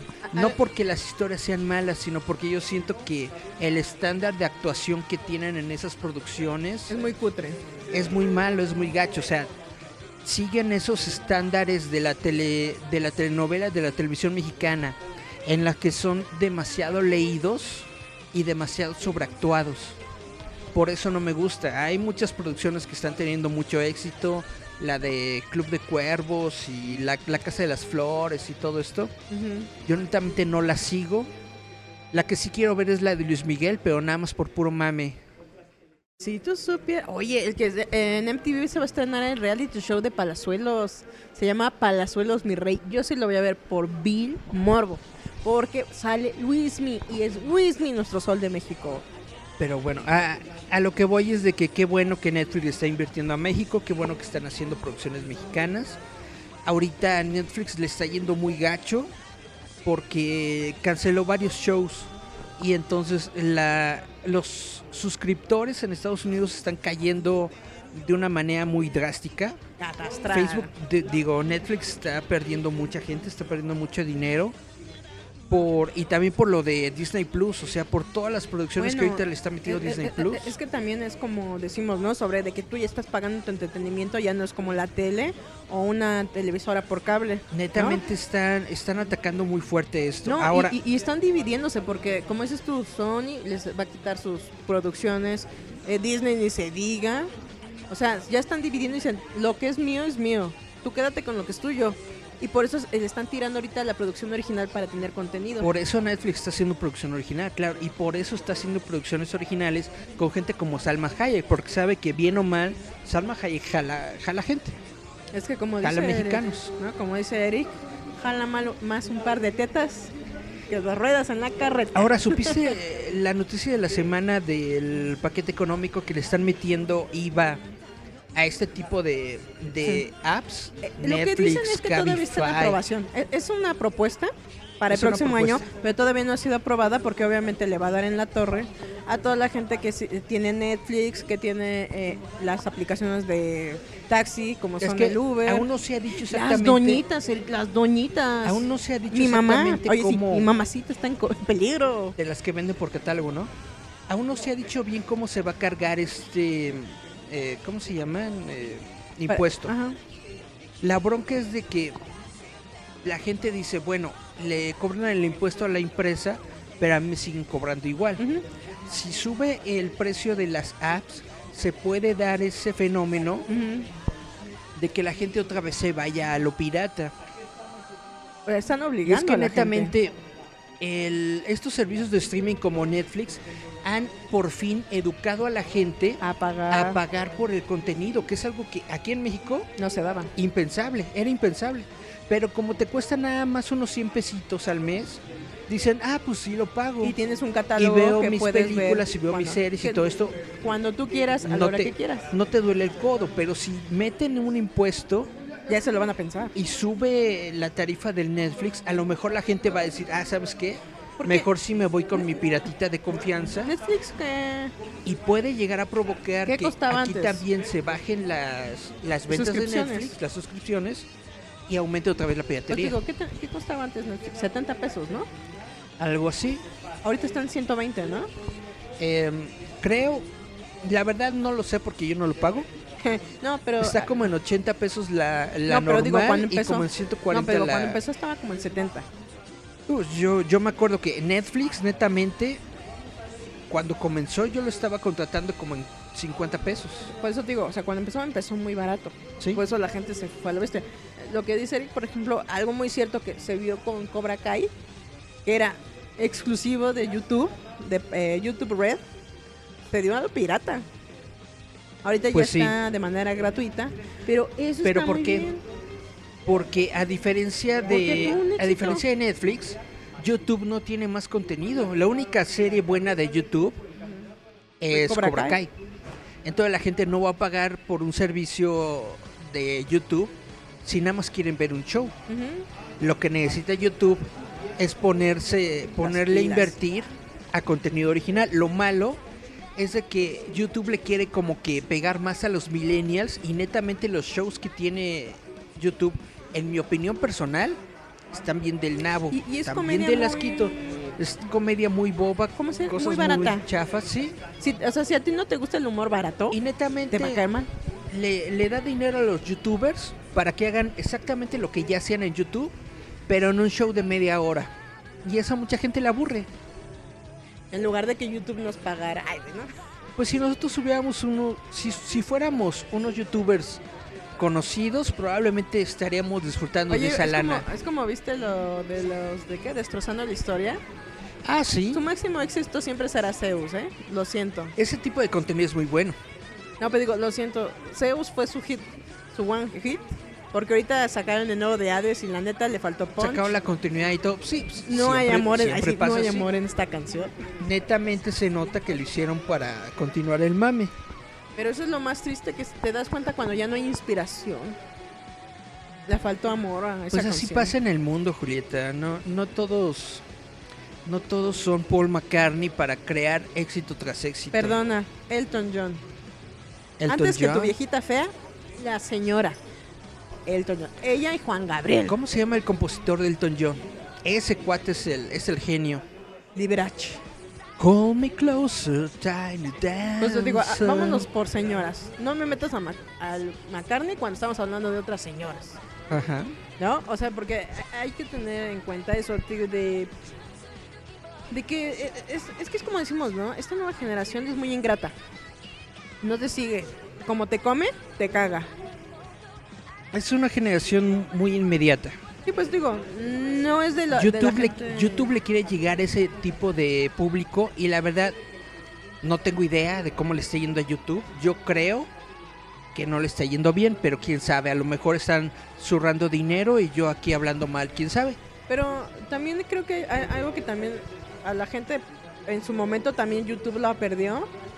Fue porque para evitar la piratería quitaron a toda esa gente que buscaba anime o series o telenovelas que estaba de manera gratuita y pon tú, no había un canal, había Bueno, como pero eso ya- 50 canales. Eso ya no es culpa de YouTube. Ah, Llegaron no. las empresas de anime y dijeron quítame todo esto porque es mío. No, pero es precisamente lo que estamos diciendo que ahorita está le pasó a Netflix. Llegan las otras casas y dicen, "Esto es mío." Y ya no lo vas a poder pasar, ¿no? Esa es la bronca de no tener contenido original. original o no tener el permiso o pagar para pasarlo. A la misma Crunchyroll le dolió mucho cuando llegó este.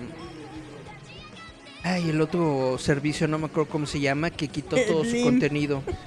No, de anime también. Ah, eh, Crunchyroll. no, no, no, no, no, no. Es una casa productora que, que tiene anime. Funimation. Ah, ya. Yo ni Mucho sé. del anime de Funimation estaba en Crunchyroll. Entonces ellos dijeron, ¿saben qué? Mejor nosotros hacemos nuestro propio streaming. Y muchas series de Funimation pues se fueron de Crunchy.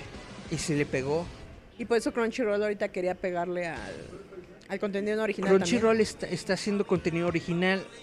Ellos, por ejemplo, están produciendo ahorita el anime de Doctor Stone, que está basado en un manga muy famoso, bueno, que está teniendo mucho éxito ahí en Japón de Kodansha, que le está yendo muy bien. La serie realmente me está gustando mucho.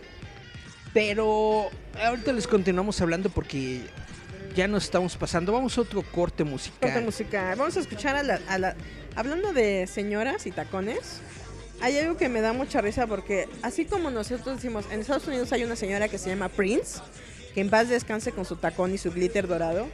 En Japón hay otra señora igual de taconazo, nada más que está en lugar de glitter dorado se pone glitter negro, ¿no? Oh. Vamos a, vamos a escuchar a Hyde, que es cantante de The Ark and the Ciel.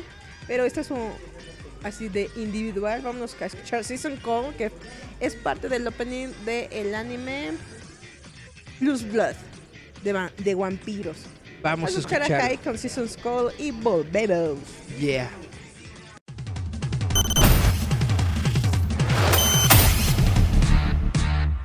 Escúchanos a través de la frecuencia de Giant Metal Roboto.「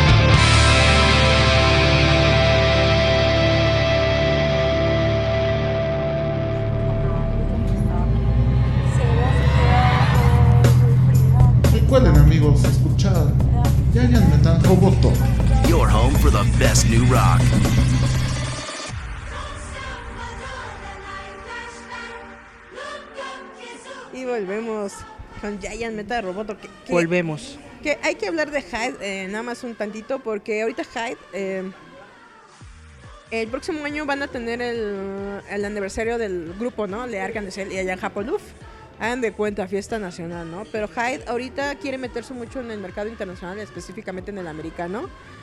Dicen, cuenta la leyenda que ya le dijo a Lady Gaga que la quiere ir a conocer este...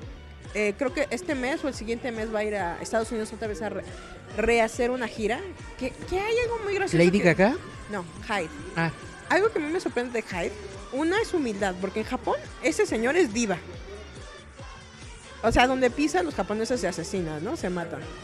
Y ahorita está intentando meterse en el territorio americano, intentando hacer este como rock gringo, ¿no? Como emo, darketo, así, ¿no? Y como los que son fans de Hyde saben que el señor no habla nada de inglés, pero él me lo mastica, ¿no? Y ahorita que se quiere meter al mercado americano, está yendo a dar muchas giras allá. Así que si usted es fan de Lear Can Decir, pues, dese ahí unas vueltas en Estados Unidos que va a ir. No va a tocar las canciones de Leark, pero va a tocar un poco de Bams y va a tocar un poco de lo que tiene por individual. Y así lo conocen, pero amenazó que se viera a tomar la foto con Lady Gaga. Ojalá hagan dueto, la verdad.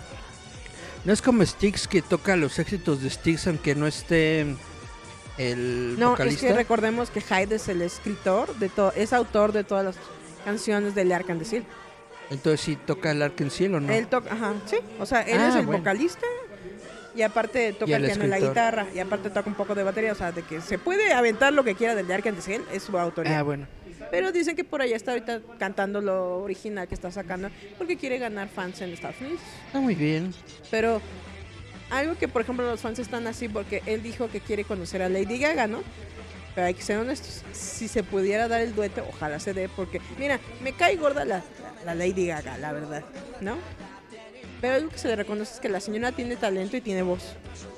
Y algo que yo también le reconozco a Hyde es que tiene talento y tiene voz. O sea que si hacen un dueto les va a quedar muy bonito. Yo no soy súper fan de Lady Gaga, no me sé todas sus canciones, pero netamente Lo que se ve no se pregunta, como sí dice hay, este, sí Hay hay, talento. sí, sí temas que me gustan mucho, Yo te digo, hay talento. porque su voz está chida, Por eso digo, y el señor Hyde también, vocerrón de señora loca. claro. Si, si hacen un dueto, se, se, se puede, ¿no? Estaría muy cool. Porque los dos tienen una voz muy potente y los dos... Me rompería el Billboard 100. Es- Ay, ay, ay. Por lo menos lo que es Estados Unidos y Japón, sí. Imagínate. Y sí se aventarían de Chile, porque Hyde en Chile es Dios. Ahora, En México hay dos, tres. Apenas llega a nivel de santo, ¿no? Sa- Santo parroquial. Pero lo que es Chile y Argentina, y creo que Brasil, ahí es Dios. Se para y. No, Brasil no, porque le gana el chavo de lucha. pero por lo menos en, en- en Chile, seguro de que el, si Hyde hace un dueto con Lady Gaga, por lo menos tiene a Chile, Japón y Estados Unidos. Ahí sí sería número uno en Billboard, ¿eh? Pero Estaría muy continuando con padre. nuestros chismes. ¿Qué Ajá. otra cosa tenemos acá en los chismes rumorados de, de la élite comiqueril? pues bueno, ya que estuvimos debrayando de otras cosas, Estuvimos en nuestro programa de Talina Fernández y Janet Arceo. Voy a meter una nota de cómics porque luego dicen, ustedes ni hablan de cómics, pues es que somos Me han engañado. cultura Somos, general, morro. uno habla de chile mole y de manteca. Eh, la nota que acaba de salir en estos momentos es de que em, Robin, eh, el personaje de Tim Drake, que es Robin, va a cambiar de nombre. ¿Por qué? Es, se va a unir a esta tradición de salir de, de la sombra de Batman y crear su propia Bueno, persona. más bien, recuerden, todo Graduarse. Robin, una vez que Batman le hace una jalada, se hace una transformación y ya se cambia su nombre artístico. se gradúa y se convierte en su propio héroe. Y resulta que Tim Drake, el nuevo nombre de héroe de Tim Drake, ¿cuál crees que es? ¿Es el de Deathstroke? No. Drake. Drake. Drake Bell.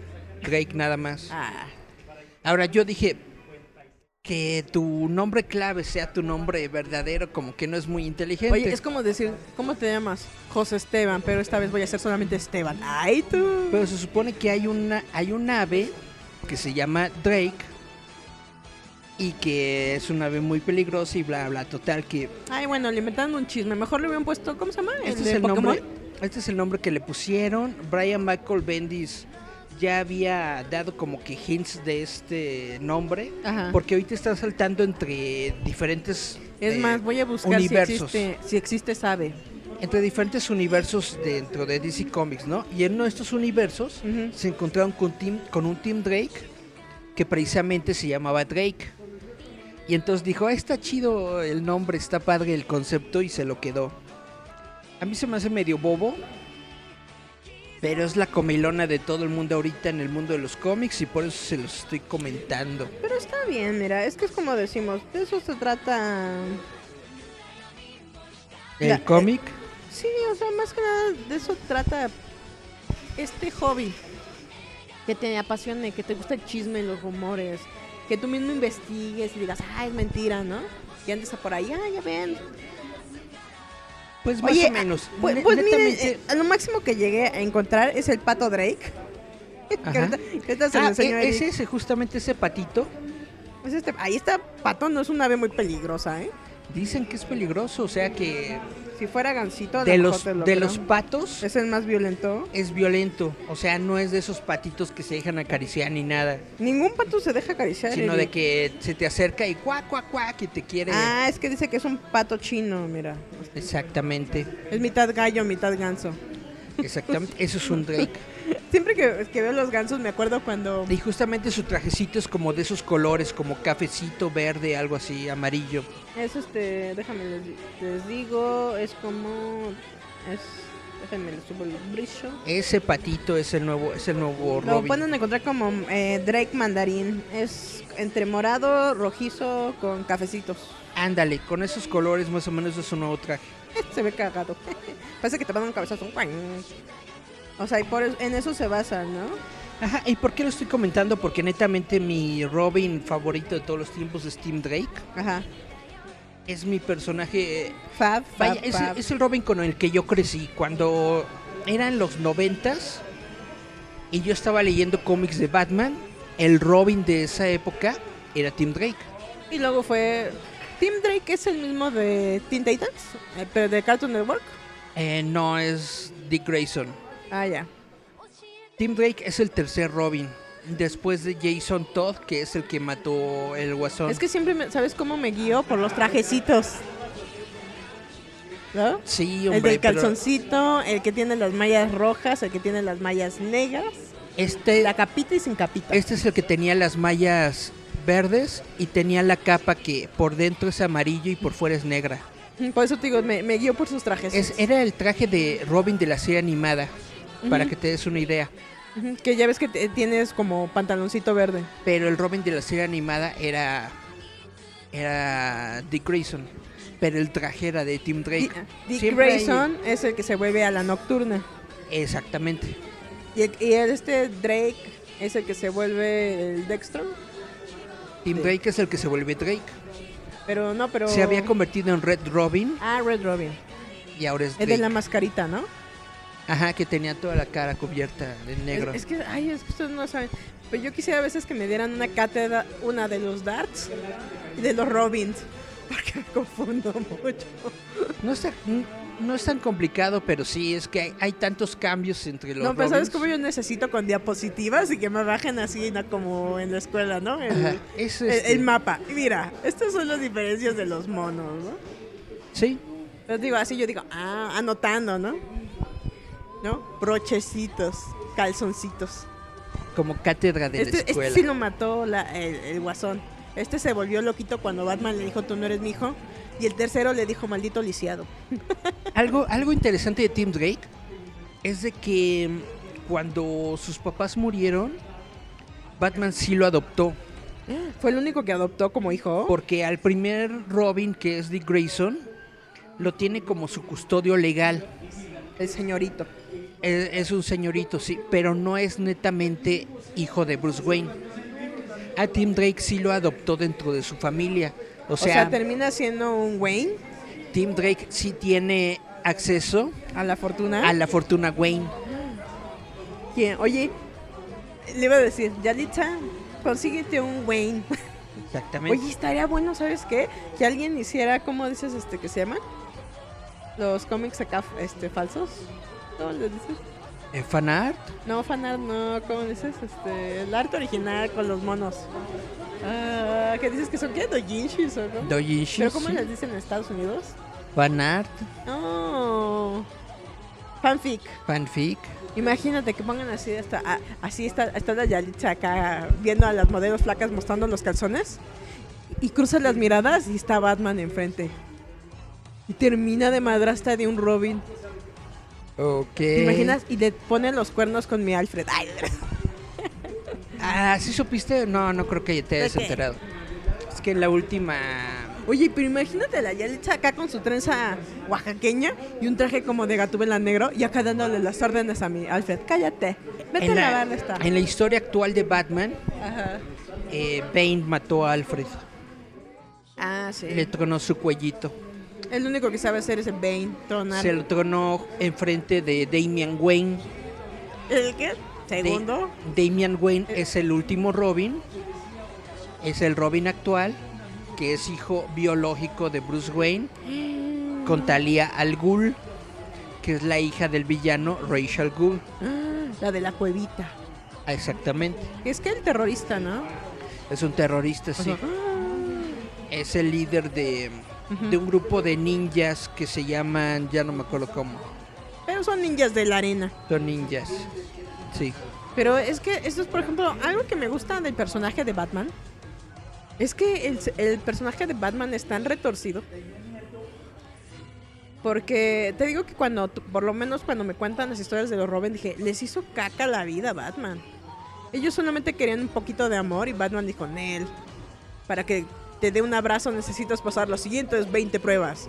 Y pasaban las 20 pruebas y aún así, hasta que me los hizo loquitos. Pues es que es muy complicado y también depende del escritor. Hay escritores que se hacen como a Batman más humano y lo hacen capaz de expresarle su cariño y su amor a los Robin. Pero Y hay unos escritores que lo hacen así netamente cortante, de que prácticamente ni les Pero- habla, pero pero ni les está los es- morros. eso está chido porque es lo que, por ejemplo, hablábamos el eh, programa pasado sobre los sociópatas. Lo interesante de cuando estudias la psique humana es que te das cuenta que, por ejemplo, el personaje de Batman es totalmente así, sociópata con la sociedad, pero al mismo tiempo la ayuda. Pero no quiere formar parte de. O sea, es como un desprecio hacia algo, pero al mismo tiempo siente como la obligación de ayudar. Y eso es muy, muy, muy interesante, ¿no? De, retratar. O sea, por ejemplo, en el cómic, Batman como personaje, en la manera en que está construido, tiene demasiados matices de alguien tan perturbado y tan controlado que lo puedes encontrar en un montón de personas. Y para mí el simbolismo de Robin es alguien totalmente normal que esa termina envenenado por el mismo psique de esa persona. Se involucrado en sus problemas que hasta llega un momento en de que pierdes como tu identidad por complacer o por querer formar parte de y te intoxicas. O sea, e- es algo- Netamente. es algo muy interesante dentro de ese cómic de Batman la relación que tiene con Robin. Entre lo que es este el aprendiz y el mentor o lo que quiere formar como padre e hijo. Es una brecha y una comunión que, que nace rota, que nunca se va a poder formar porque no se va... eh, Y es... ¿Cómo se podría decir? Es una metáfora de la vida misma, caramba. O sea, es un reflejo que puedes encontrar en cualquier relación con una persona, ¿no? Y eso es algo que te digo que a mí me gusta de cuando los escritores de cómics realmente saben escribir bien y hacen una construcción del personaje tan compleja que hasta dices, wow, estás loco. Me gusta.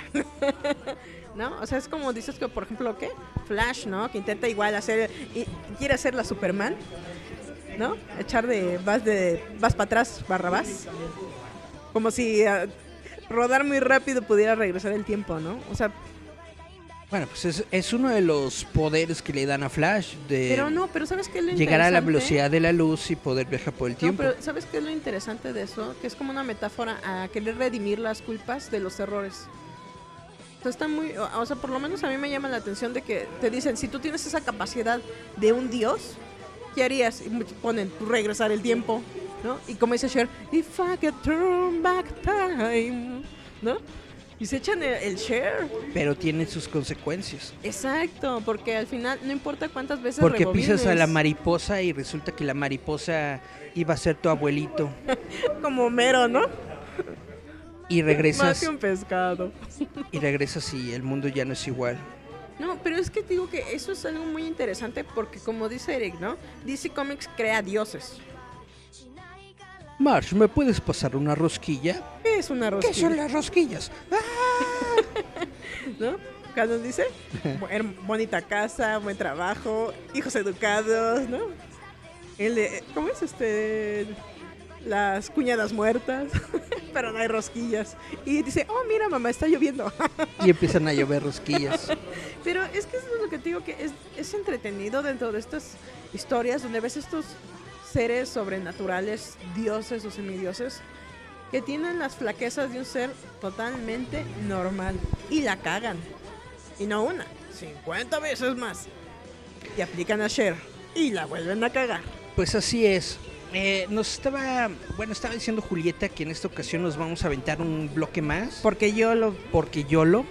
Entonces vamos a escuchar una rolita más y regresamos. Ajá. ¿Qué vamos a escuchar? Vamos a escuchar a Mr. B, que es la parte de la banda sonora del anime Helsing, con la canción que con la canción de Shine, que es eh, el ending de, de Helsing. Y aparte está muy chida esta canción. Vamos a escuchar esta rola y Mr. regresamos. B con Shine. Así es. Y volvemos. Recuerda que estás escuchando Giant Metal Roboto.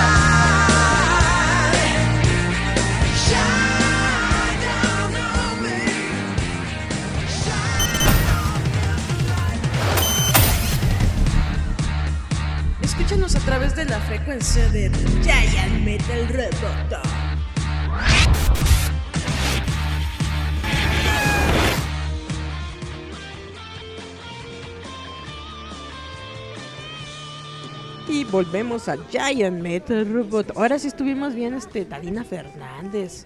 Bien intensos. Les digo que luego me da risa. Ah, es cierto. ¿Tú crees? Uno hablando acá de las cosas biológicas del cuerpo humano, que si Diosito, que si las armas nucleares, que si las tablas con clavo. Nos vamos de lo friki, ¿no? excluimos todo esto. Pero había más notas, ¿no, Erika? Eh, Aparte la noticia del momento es de que James Gunn anunció el elenco de el nuevo Suicide Squad. Pues sí, unos minutos antes de venir a grabar el programa, salió la nota de que James Gunn, quien está dirigiendo esta nueva película, Suicide Squad 2, sacó su sacó una lista con todos los actores que van a ser parte de esta nueva cinta. Ahora, no es un no es una secuela tal cual, tampoco es un reboot tan, tal cual, es algo así como como Suicide Squad como debió haber sido a- desde un principio.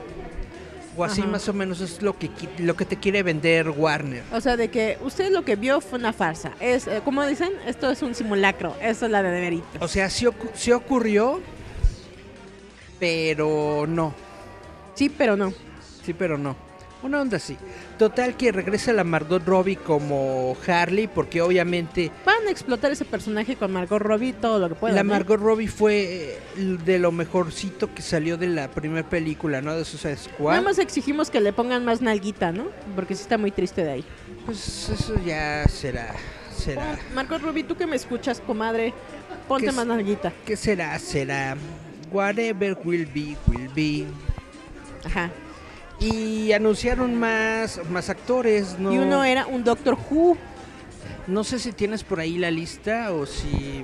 Sí, déjenme ahorita les digo. Déjame conecto rápido internet para ver si me- la puedo sacar, pero sí dentro del casting que anunciaron está Peter Capaldi, que ustedes recuerdan Peter Capaldi fue el treceavo doctor antes de, de la que se encuentra en estos momentos.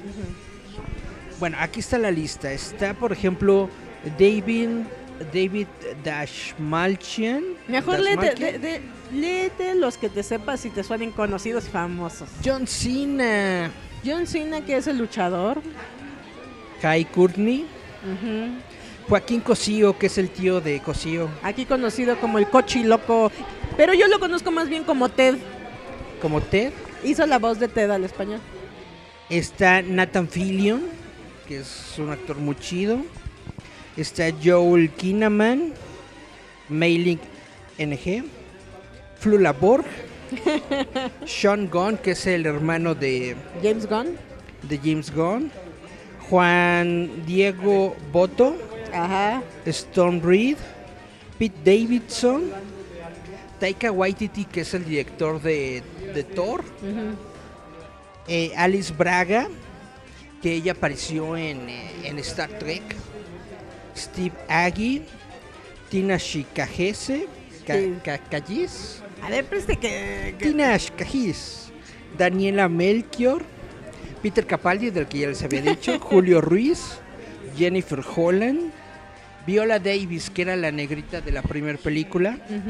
Que es la, la, la, la capitana. Idris, Idris Elba, Que fue de capitana de Piratas del Caribe.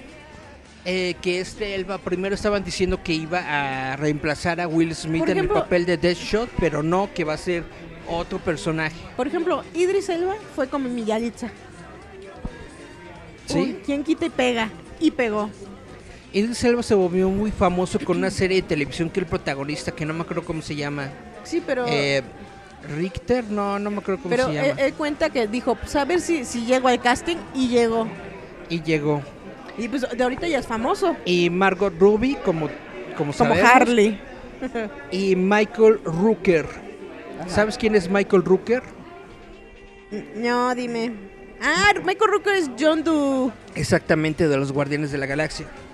Esa es la lista completa de los actores Bueno, y también parte del casting de producción, ¿no? Hay muchos, obviamente, que no, que no conozco. Hay otros que sí. Hay, hay unos que regresan. Otros que ya se fueron. Otros que ya se fueron y otros que no van a volver a regresar. Chan, chan, chan. Pero entonces, esta película se ve interesante porque, como te decía, es. Lo quieren hacer como un soft reboot. Ajá. En el que van a volver a crear el equipo de Suicide Squad. Estaba diciéndonos este nuestro compañero, no me acuerdo si, si era Marcos Sainz No, fue Altair, ¿no? o el Altair, Fue Altair. Que estaba diciendo que esto va a ser como el equipo original de Suicide Squad, o sea, el primer Suicide Squad antes del Suicide Squad que salió en este en la película original. Eso es lo que hizo Altair. Se supone que este será de Suicide Squad y será algo así como la alineación original. Y dice... Digamos, esta es una nueva adaptación para el cine, pero basado en los cómics. Les pedí la fuente y me dijeron que lo dijo James Gunn en una entrevista, pero luego ya se dio el, el comunicado, Comunicado ya se subió la, la lista y todo, bla, bla. Está muy padre. Dicen, de ahí este, lo que más está chido es el cosío Ajá. y la Margot. Chan, chan, chan. Pero mira, eso está chido porque es lo que dije la vez pasada. Lo bonito de esto es que puedes rehacer y rehacer y rehacer y rehacer. Fíjate que yo siento que eh, con esta nueva película de Joker que está haciendo Warner, Tienen que rehacer nuevos le va, le va a ir muy bien a esta película de Joker. Está diciendo la gente que va a ganar un montón de premios y ya está están diciendo que Joaquín Phoenix puede llegar a ganar un Oscar y toda esta onda. Yo creo que está muy bien porque es un regreso de forma para, para DC Comics y para Warner. Cuando estuvo eh, Christopher Nolan haciendo la trilogía de Dark Knight, elevó el cine de superhéroes a un estándar que no se había visto antes. Yo creo que ese tipo de estándar de, de hacerlo más serio, más apegado, Al cómic. no tanto al cómic, sino al personaje en sí, es este, también una fórmula que después retomó Marvel y que también le funcionó. Y ahora lo que está posando Warner es como que tomar directores buenos y dejarlos hacer su propia visión. La película de Joker yo siento que va a ser muy buena, siento que le va a ganar muchos premios. Es que... Espero que no me defraude. No, ¿sabes? Yo siento cómo la están enfocando por todos los comidilla que viven los niños rata y los señores este, ratones. Siento que es una adaptación al cine de lo que es el personaje del guasón en base a este... ¿Cómo se podría decir? Este personaje desquiciante que, te hace la sociedad, ¿no? No, eh, no como el asesino locuaz maniático que conoces en los cómics, pero es una manera de que veas cómo la decae una persona para convertirse en un sociópata en una sociedad. O sea, no es como, por ejemplo, estaban diciendo de Headlayer, ¿no? Que dicen es que su Joker era anarquista, ¿no? Él quería nada más crear acá cosas terroristas. ¿No? Y como que el Joker que quieren manejar con Joaquín Phoenix es el hartazgo de la sociedad de alguien que está cayendo en una mediocridad y depresión muy rápido. Cómo se desquicia rápido por la manera en la que está viviendo y por eso se desquicia, por eso en el personaje se está basando en esa locura mental, ¿no? Que tiene que representa el guasón, ¿no? Esa ruptura de la psique de alguien que perdió toda esperanza y lo único que puede hacer es burlarse de la sociedad destruyéndola. Por eso lo que te digo es más que una adaptación de cómic, es una adaptación del personaje, es decir, tomar La lo que hace al personaje, la esencia del personaje, que es este la y locura. a través de ese personaje construir una historia. Yo siento que esto mismo es lo que hizo Christopher Nolan con su Batman. Y yo siento que es muy bueno que lo hagan con Joker. Y yo siento que si Warner tiene dos centímetros de neuronas, es lo que debería seguir haciendo. Quién sabe si lo haga. Yo creo que fue muy buena idea poner a, a- a James Gunn en la película de Suicide Squad. Porque netamente Suicide Squad 1, la primera película, fue una copia calca chafa de Guardianes de la Galaxia. Entonces poner al frente a la persona que creó la, la película que copiaste, pues es un gran acierto. No, y mira, es que es como siempre decimos, va a haber siempre haters de lo que quieras, pero son los que más la van a ver. Tú ve, disfrútala y cállate. Pues más allá de los haters, ojalá haya buenas películas, porque si deja de haber buenas películas, pues las van a dejar de hacer. Y si las dejan de hacer, pues uno va a chillar porque uno quiere ver películas de cómics. Aunque la gente diga, no, ya estoy harto, que son puros Oye, cómics, bla, llegamos bla". a este punto, no podemos volver atrás. El cine de superhéroes apenas refleja el 6% Ujú. del cine que realiza Estados Unidos al año.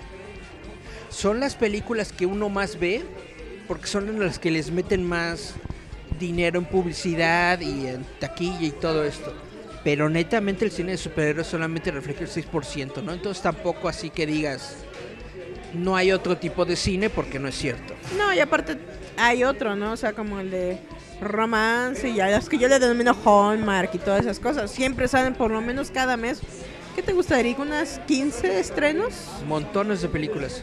O sea, pero de Hollywood con unos 15, ¿eh? Sí. Se van cartera. No todos llegan porque no llegan para acá, pero por lo menos las más famosillas sí llegan. Tienes toda la razón, no todas las películas llegan a las salas de México.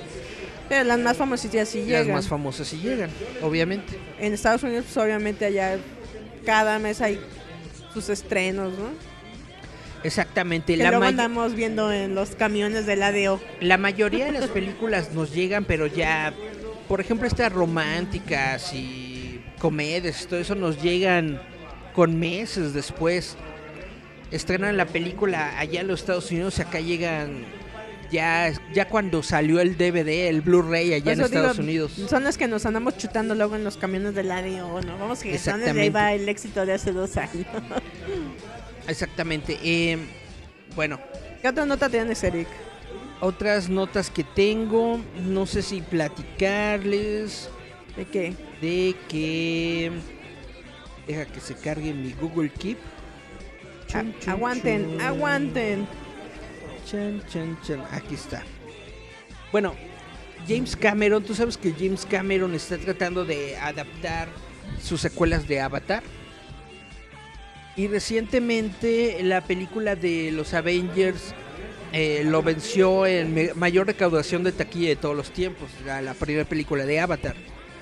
Muchos pensarán que a lo mejor James Cameron está Es un envidioso. que a lo mejor está enojado o algo así porque Avengers lo derrotó.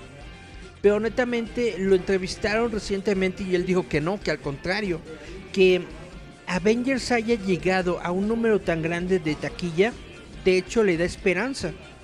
Le da esperanza de que a pesar de que la gente está teniendo un auge muy fuerte en las plataformas de streaming, todavía hay quien sigue la tradición o la, la onda de ir a la sala de cine, pagar su boleto e ir hasta varias veces para ver una película.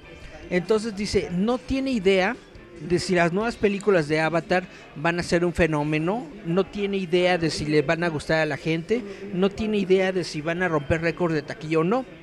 Pero este evento lo llena de esperanza de que la gente va a ir al cine. Es que eso es, por ejemplo, lo que estamos diciendo sobre las plataformas, ¿no? De con Disney Plus, con la de Netflix y todo, y el YouTube Red, ¿no? Ya la gente tiene tantas opciones que dice, ¿para qué voy al cine? Si todo es porquería. Pues es- ese, es, ese es el temor que tiene mucha gente, por ejemplo Steven Spielberg. Steven Spielberg es una de esas personas que en su momento en los ochentas, él era de los que decían que él quería promover las nuevas tecnologías, él quería promover todo lo nuevo, las nuevas maneras de hacer cine y la creatividad y todo esto, bla, bla. Y a últimas fechas, Steven Spielberg es el que le ha estado echando caca, literal, a las plataformas de streaming porque está diciendo el streaming está matando al cine porque la gente ya no va al cine y, y ya no ve las películas en el cine y bla bla bla bla bla bla.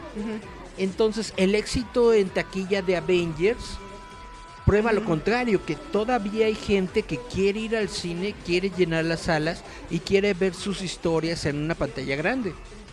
Y eso es a lo que le está apostando James Cameron. Es que es como decimos, necesitas buenas historias que te inviten al cine.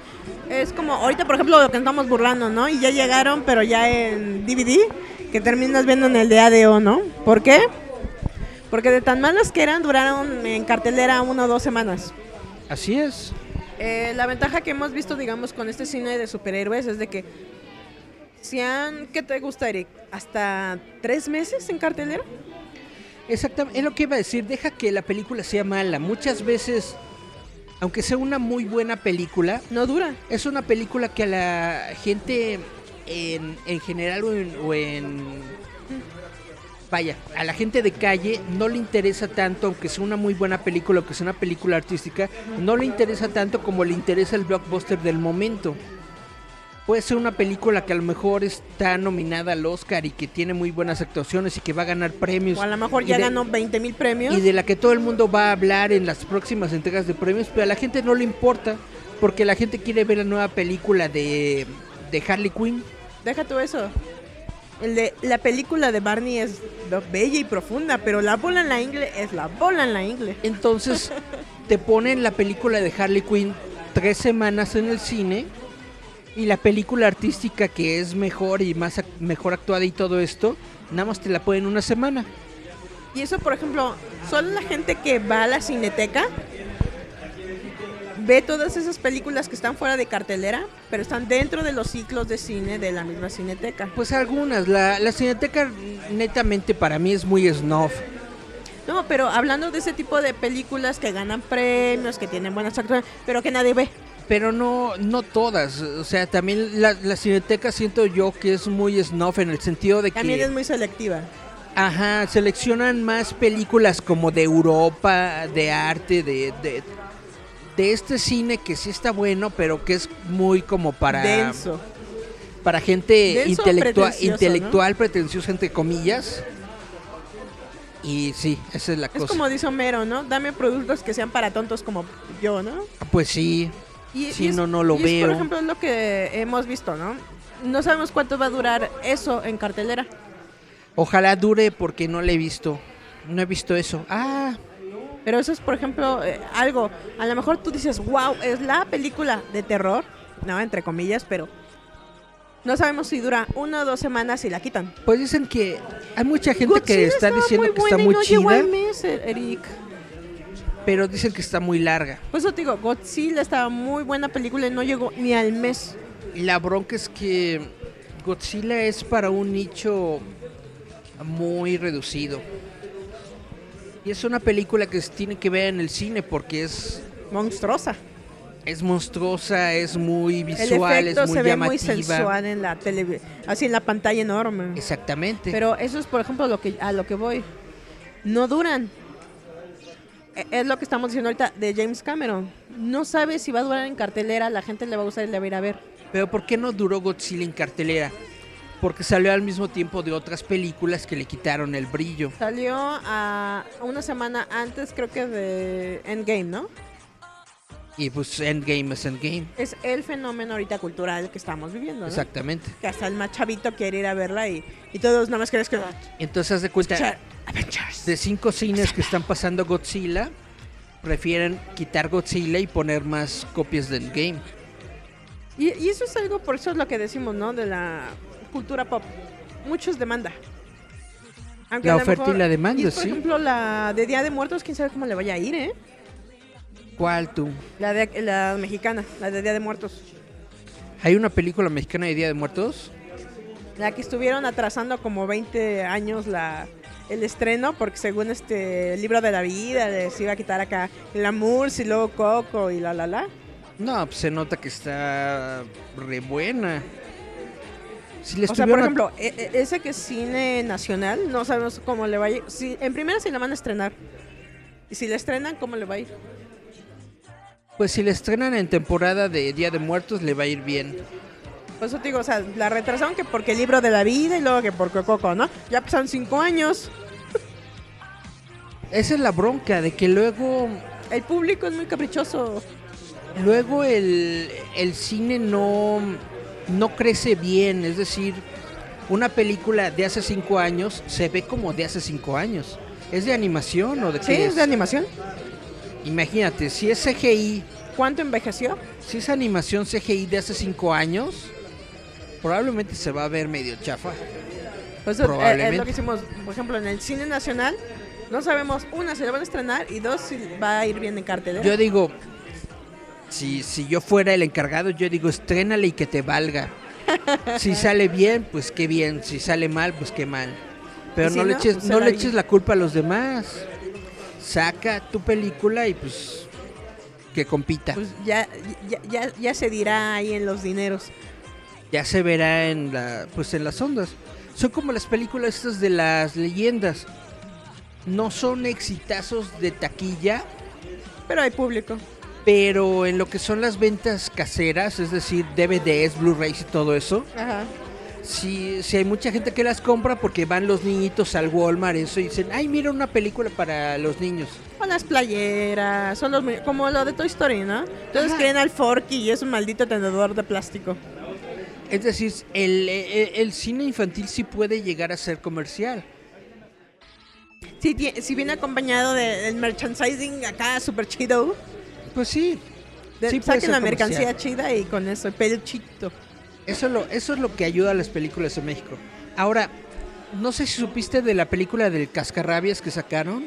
También le fue 2-3, ¿eh? Le, le- le fue muy mal en taquilla, pero creo, si no estoy muy equivocado, que cuando salió ya en formato casero, medio, se, medio se recuperó. sí. Es que creo que le fue mejor en otros países donde era, gustaba más la caricatura que aquí. Exactamente, esa es la cuestión Porque, o de sea, que... está bien hecha, es- ejecutada está bien hecha, pero no había público. eh, esa es la cuestión de que si, si es el estudio Animal que Es las hizo, la decisión de tomar el cascarrabias y, y Don Gato y su pandilla y todo esto, yo creo que en papel suena muy chido, pero así que digas, wow, un público súper amplio para ese tipo de películas, pues no lo hay. No, porque los que eran fans de Don Gato y su pandilla ya tienen 50. Exactamente. O sea, igual los que, cascarrabias lo vea gente que está arriba de los 50. Porque eran unas caricaturas que salían en los set- 70, 60, oye. Eric. Entonces, entonces uno, uno como, como ñoño de la animación que lo llegó a ver y que lo llegó a disfrutar, a lo mejor dice, ah, sí, qué padre. O me contaron. Pero el resto del público, pues como que no, como que no le llama la atención. Y por ejemplo, dentro de ese Esa es la apuesta. es lo que está, iba a contar Eric sobre lo de Jonan Vázquez. Johanan Vázquez, ah, bueno, una de las notas que traigo es de que Johanan Vázquez, si ustedes recuerdan, es el autor de Invasor Sim. Recientemente hizo un especial para televisión, una película que primero iba a ser para Nickelodeon, pero Nickelodeon dijo, no, ¿sabes qué? Mejor dásela a Netflix, ellos tienen más lana que nosotros. No, más bien, si no nos vas a regalar tu producto, no lo quiero. Total que sacó Enter the Floor Plus.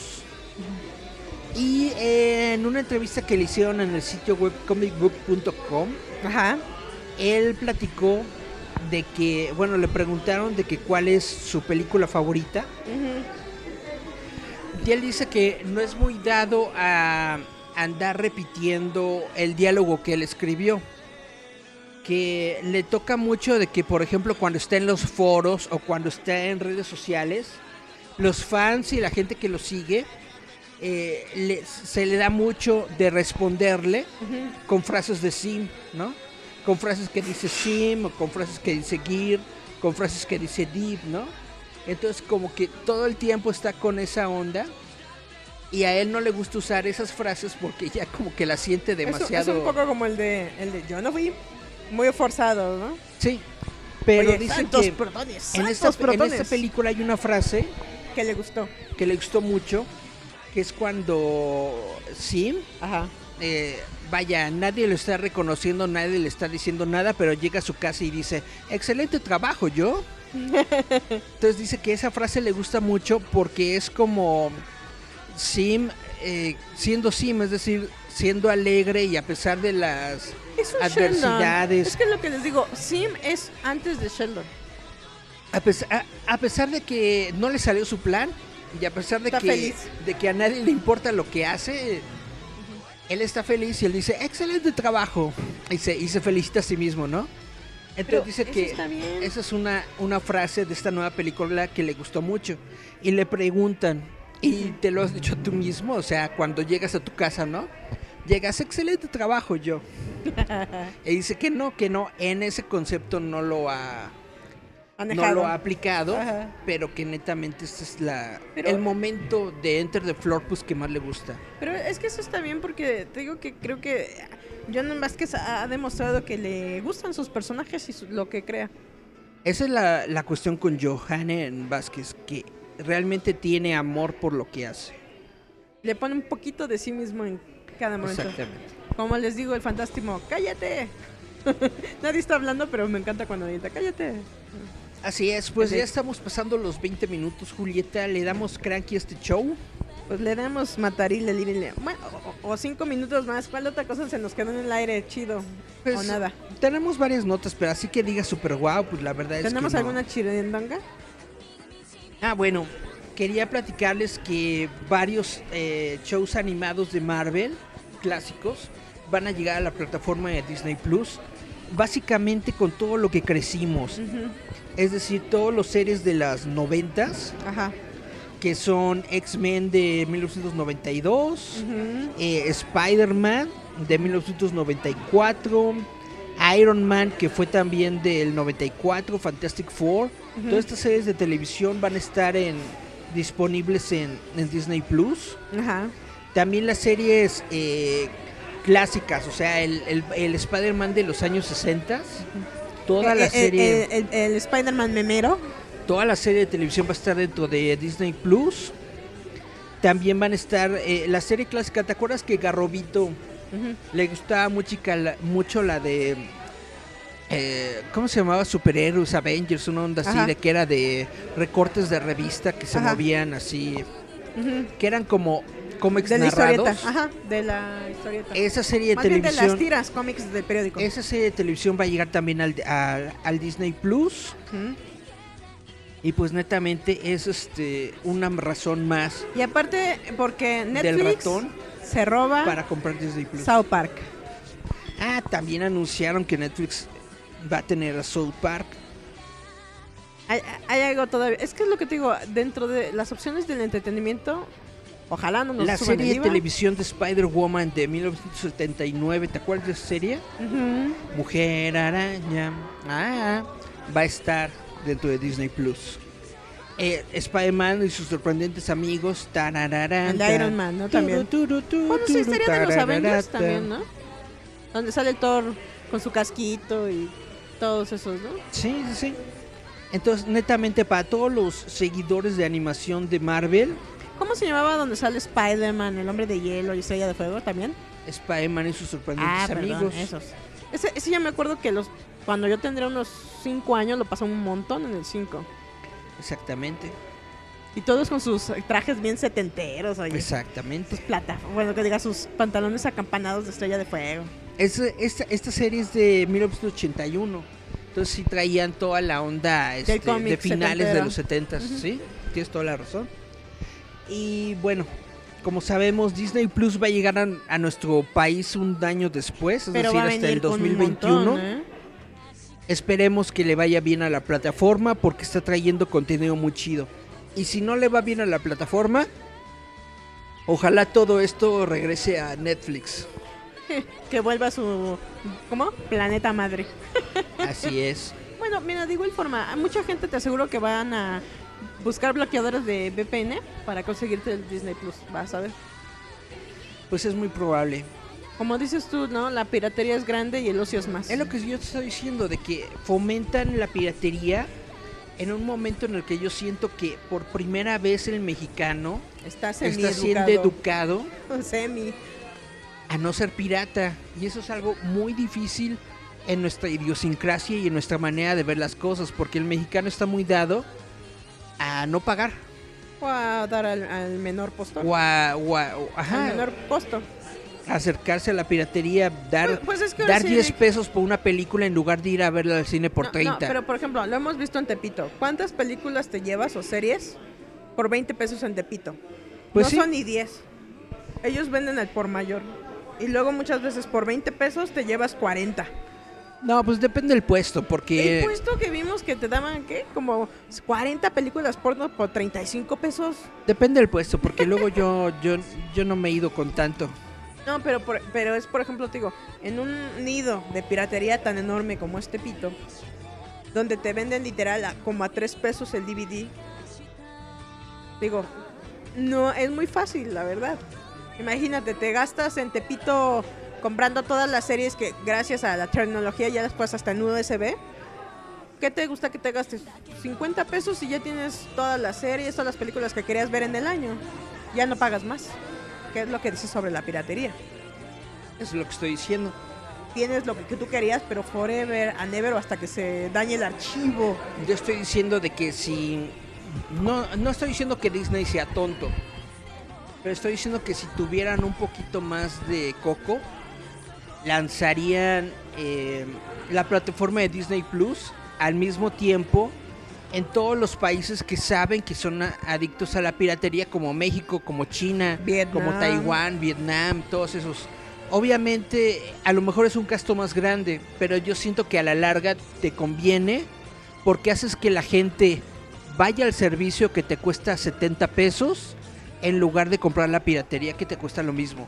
Bueno, pero en Y China, esa es ¿qué una cuestión, ya es una cuestión de que el servicio de Disney Plus, al menos en Estados Unidos, lo están metiendo mucho más barato que Netflix. Entonces, le quiere meter con todo. Eh, Disney Plus, el, el objetivo principal de Disney Plus es darle una patada en los genitales a Netflix. Y creo que lo va a lograr. ¿Quién sabe? Porque Al menos en Estados Unidos, durante su primer mes ¿Año? de operación, yo creo que sí. Va, va a hacer que, que a Netflix se le haga Le- chiquito el Le quiere revo- re- cocoro. re- revolotear el pilín de Miguelito. A Netamente. Netflix en la cara. netamente. Pero pues al final, mira, Netflix creo que ha demostrado que quiere dar batalla. Y yo creo que con su contenido original, el próximo año o se aplica o se aplica. Y ya lo estamos viendo, por ejemplo, como dijimos, eh, perdón, una fe de ratas, Primal de Gendy Tartakovsky, es para Netflix. Y creo que, se, como dijo, ya hay producciones latinoamericanas, como dice Eric, que son Club de Cuervos y La Casa de las Flores, que está pegando muy, muy bien. O los, digamos, eh, semi-realities documentales, como son los de Luis Miguel, los de eh, Paquita la del Barro y todas estas cosas que también están pegando. Y tienen también las producciones españoles, como son la de Casa de Papel y Élite, que le está yendo muy, muy bien. Hay para todos, hay para todos. Realmente yo no tengo favoritos. Yo realmente espero que Netflix no caiga mucho. Que Netflix se mantenga porque yo creo que Netflix es Va a dar batalla, ¿eh? No se va a dejar. Netflix es un muy buen servicio. Y espero que Disney llegue pronto a México para poder verlo. O si no, que el Hulu ya también me lo den acá. Es que el Hulu es bien gacho, Eric. Nada más es si eres gringo. Acá no te lo dejan. Ah, pero he de encontrar cómo bloqueo el BNP y van a ver, hasta el YouTube me las va a deber. Pues bueno, ahora sí, estas son todas las notas que traemos. Ajá. Nos aventamos una versión extendida del show de media hora. Pero se lo merecían, morritos. Espero que les haya gustado, espero que nos hayan acompañado hasta estos momentos en donde nos estamos despidiendo. Gracias Ajá. por estar con nosotros. Nos vamos a aventar más rolas, Julieta. Nada más una más. Porque, ah, pero nada más les recordamos que ya está la revista. Ya está nuestra revista digital, ya la pueden conseguir en, en Google eh, Libros, en Google Play, en Maxter y creo que está a punto de salir en Comixazo. Sí, Ah, ok. todavía no me han avisado, pero, pero por ahí tiene que estar. También está en nuestro sitio web revista.roboto.mx, entonces hay muchas maneras de conseguirles completamente gratis. Son como 120 páginas de contenido, se las recomendamos. Ajá. Y recuerden a nosotros seguirnos, danos una manita arriba en Facebook, porque recuerden que cada jueves procuramos, si no es que no llueve, tener el Facebook Live. Ahí, Así por ahí es. entre las 6 y 7 comenzamos, si Diosito me presta tiempo. Los jueves hacemos eh, Facebook Live y los domingos hacemos este programa que están escuchando, que subimos en varias plataformas, en Spotify, en Google Podcast, en Apple Podcast, en iVoox, en Anchor, en Radio Public, en Breaker. Entonces, recuerden que nosotros somos la onda. Ay, ¿sí, ¿no? Dónenos. Sigan mi Patreon. Ay, si tuviéramos Patreon, ¿no? Les voy a dar mi, mi número de Electra. Sí tenemos, sí tenemos Patreon, pero ni me acuerdo de la página. Bueno, recuerden que esto fue Giant Meta Roboto. Sigan a- el programa a través de Roboto MX en Facebook y el sitio web Roboto MX. Ahí tenemos el link de la revista, de los programas que son, ahora sí, puro audio. Ahí nos dicen nuestros saludos. Y no nos pueden mentar la mamá porque nuestras mamás son bien fuertes y se las regresan, fíjense. y recuerden, si usted le tiene miedo a los fantasmas, use una navaja, no su... de- ¿Cómo es su arma de protoneos? Eso ya no las fabrican desde los 80. Pero el cúter sí en cualquier papelería.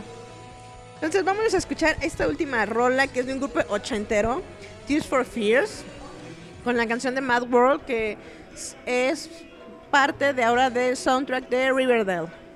Vamos a escuchar esta rola de Tears for Fears. El de nosotros les agradecemos por escucharnos una vez más y nos despedimos con Tears for Fears con Mad World. Esto fue Giant Metal Roboto. Bye, bye, bye.